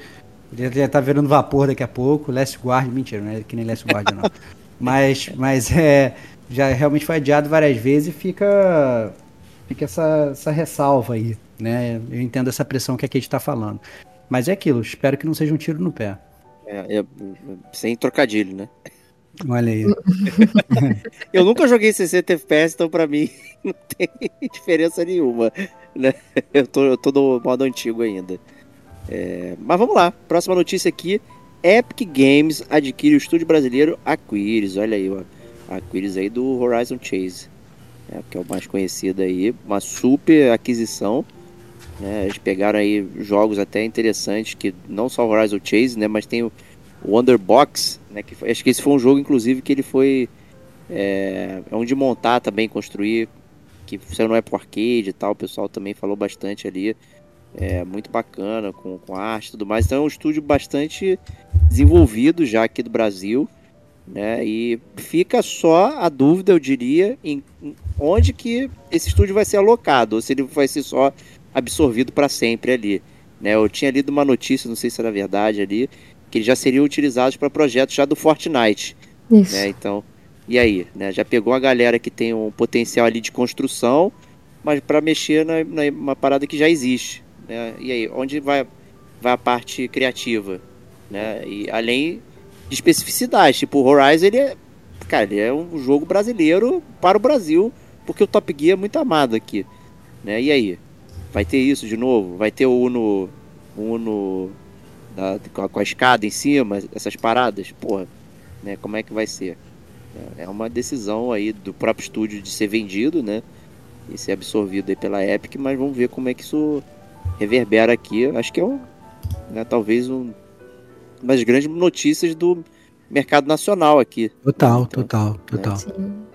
Então, pela declaração do, do próprio CEO da Aquiris, ele diz, ele diz, né, na, na, própria declaração que o que eles, eles vão participar no, vai, vai quer dizer, contribuir, né, no futuro ali da, do, do Fortnite. Então, eu penso que daqui 3, 4 anos, pode ser que mate o criativo e fique como suporte mesmo, como estúdio de suporte. Então até que já mudou o nome, né? Agora é Epic Games Brasil, né? não é mais a, a Quiris. Então, é, pensando por esse lado é uma pena, mas pode ser que também seja, sei lá, uma publicadora e que traga aí mais oportunidades para quem, pro pequeno, né, desenvolvedor, consiga publicar os seus jogos, né? Mas. É, eu acho que, pelo menos pelo que eu tô, eu tô vendo aqui, a ideia, pelo menos da Epic Games, não é tirar, não é mudar muito a estrutura do, do Aquiris, né? Até esse próprio o Maurício que, que deu essa entrevista, né? Ele tá lá desde que o estúdio foi criado, tá, tá lá há 17 anos, né? Ele tá lá desde 2006. Então, assim, é, tô até fuscando o LinkedIn dele aqui. Olha é, e, e, então, então, assim, eu acho que se eles mantiverem, tentar manter. Porque é aquela parada, né? Pensa só. Se você é uma grande desenvolvedora e você vai comprar um estúdio, um estúdio de sucesso, né? Vou comprar um estúdio que eles fizeram um jogo maneiro. Não tem lógica você comprar e você demitir todo mundo e mandar eles fazerem tudo diferente. Cara, tu comprou porque eles fizeram um jogo maneiro, porra. Né? Mantém Fala isso pra aí. Porque matou a Visceral, matou... É, mandou demitir todo mundo. Então não, não tem muita lógica, né, cara? Então assim, porra, deixa a galera trabalhar ah, cara, os brasileiros estão trabalhando bem, pô, fazendo um jogo é, maneiro. Pô. Né? Então fica aí o apelo do gamer como a gente. Vamos torcer aí pra eles não mudarem muita estrutura. É. Com certeza. E mais uma notícia de aquisição aqui, falando né, de aquisições. A SEGA, tá aí a SEGA, que foi, quase foi à falência, morreu, voltou. E agora tá adquirindo a Rovio por um valor aqui exorbitante, hein? 706 milhões de euros. Olha aí, caraca, meu. Sinistro, hein? A Rovio aí, para quem não, não, não tá ligado, né? A pessoal do Angry Birds. Angry Birds. É a super franquia que vai além do videogame aí, do celular, né? Presente também é, nos cinemas né? e desenhos animados. Então, super interessante aí essa aquisição aí. Uhum. Vamos ver como é que eles vão trabalhar essa parada. É, na, eles querem focar em jogos de celular, né? Porque teve um crescimento muito grande com essa questão de jogos de celular e, de celular e eles viram, né? Não eles, mas toda a indústria viu que é rentável. Rentável. a, a SEGA ela tinha um que era muito maneiro de, de. Você tinha os personagens de vários jogos, era de luta, era de match tree, mas com. Era batalha, né? Os seus personagens contra os inimigos, você ia fazendo os match tree para poder batalhar. Era maneiríssimo. Muito legal. Eles encerraram no, no não prosseguiram com o desenvolvimento. É, então, de repente, a aquisição também é para pegar a galera de trabalho também, né? É, não só a IP, mas trazer conhecimento aí é, no mercado para poder é, mandar brasa na, nessa questão de dispositivo móvel. Aí que a SEGA tem bastante jogo. Se você digitar lá na Android Store SEGA, tem um monte de coisa. Tem porte do Sonic, tem o Sega Classics e tal. Pô, desenvolver coisa nova ali pode ser um nicho interessante pra rapaziada aí. E continuamos com mais aquisições, hein? Caramba, é só aquisição, hein? Virou valor aí, econômico cara, aqui, cara. Olha. Pô, tô cansado já. Cara, valor. Essa foi boa, essa foi boa. Valor econômico do gamer como a gente. É Mas é que tá, cara. É, assim, vai segue o fio, né? Epic Games compra a gente, Sega compra a gente. Agora a Sony tá comprando também, né, Kate? Ah, a Sega, a, a Sega só falta assim a gente tá sendo vendido, só não quero ser comprado pela EA, né? Porque senão a EA vai matar a gente também. Vai matar. Mas uma aquisição muito curiosa aí é a PlayStation que adquiriu a Firewalks, que é um estúdio que não tem nenhum jogo lançado é um estúdio de veteranos lá do que fizeram o Destiny, né? Destiny 1 e o Apex Legends, o, o grande jogo aí, o, o jogo amado do, do Raf, né? Do, é, isso aí. Querido Raf aí, o, o rei do FPS. E, e daí eles já tinham uma parceria, né, com a, com a Sony desde 2021 e eles eles foram adquiridos justamente para absorver essa, esse know-how deles para criar um multiplayer é, Triple A, que talvez seja o multiplayer que eles pensam em bater de frente ali com o Call of Duty, se a aquisição da, da, da Activision for aprovada, né? A aquisição da, da Activision pela Microsoft for aprovada. Então, a Sony já tá mirando nisso. Ela já comprou a, a Bang, né? Que é o, o desenvolvedora de Destiny 2. E agora tá absorvendo mais um estúdio aí, a Firewalks. É sinistro, né? E falando aí sobre a aquisição da Activision pela Microsoft, né? Então ela foi vetada aí no Reino Unido, então mais um capítulo da novela. É, e o, a argumentação seria que traria sérios danos à competição no segmento de jogos pela nuvem, né? E eu gostaria de saber, né, dessa questão da competição dos jogos pela nuvem, porque não tem ninguém, né, praticamente, né, trabalhando nisso. Né? Você, a própria Sony tá, mas né, não tá em todos os mercados. A Google morreu, pagou lá, apagou o Stadia da vida. Tem o Luna é. da Amazon, que é super nichado e tal. Então, assim, então a Microsoft tá. Né, não parece ser um segmento. Inclusive, eu acho curioso, né? Aí, minha opinião baseada em nada, que o Stevox adora. Né? Eu, eu, eu, eu, diria que o jogo pela nuvem, o segmento, ele não é, é só mais uma forma de você jogar. Ele não, você não compete com, com o console ali. É só mais uma forma. Hoje ainda não é uma competição. Né? Você não deixa de, de ter algo para ter aquilo. Né? Você tem porque você tá pagando por uma outra coisa. É, mas eu acho é que é o futuro, né, cara? É. Eu acho, que, eu acho que, que, hoje não, mas eu acho que você, se você fizer o seu business, qualquer business que seja baseado só no hoje, tá estrepado, porque amanhã você vai tomar no fiofó, né? Então, assim, tem que pensar no futuro.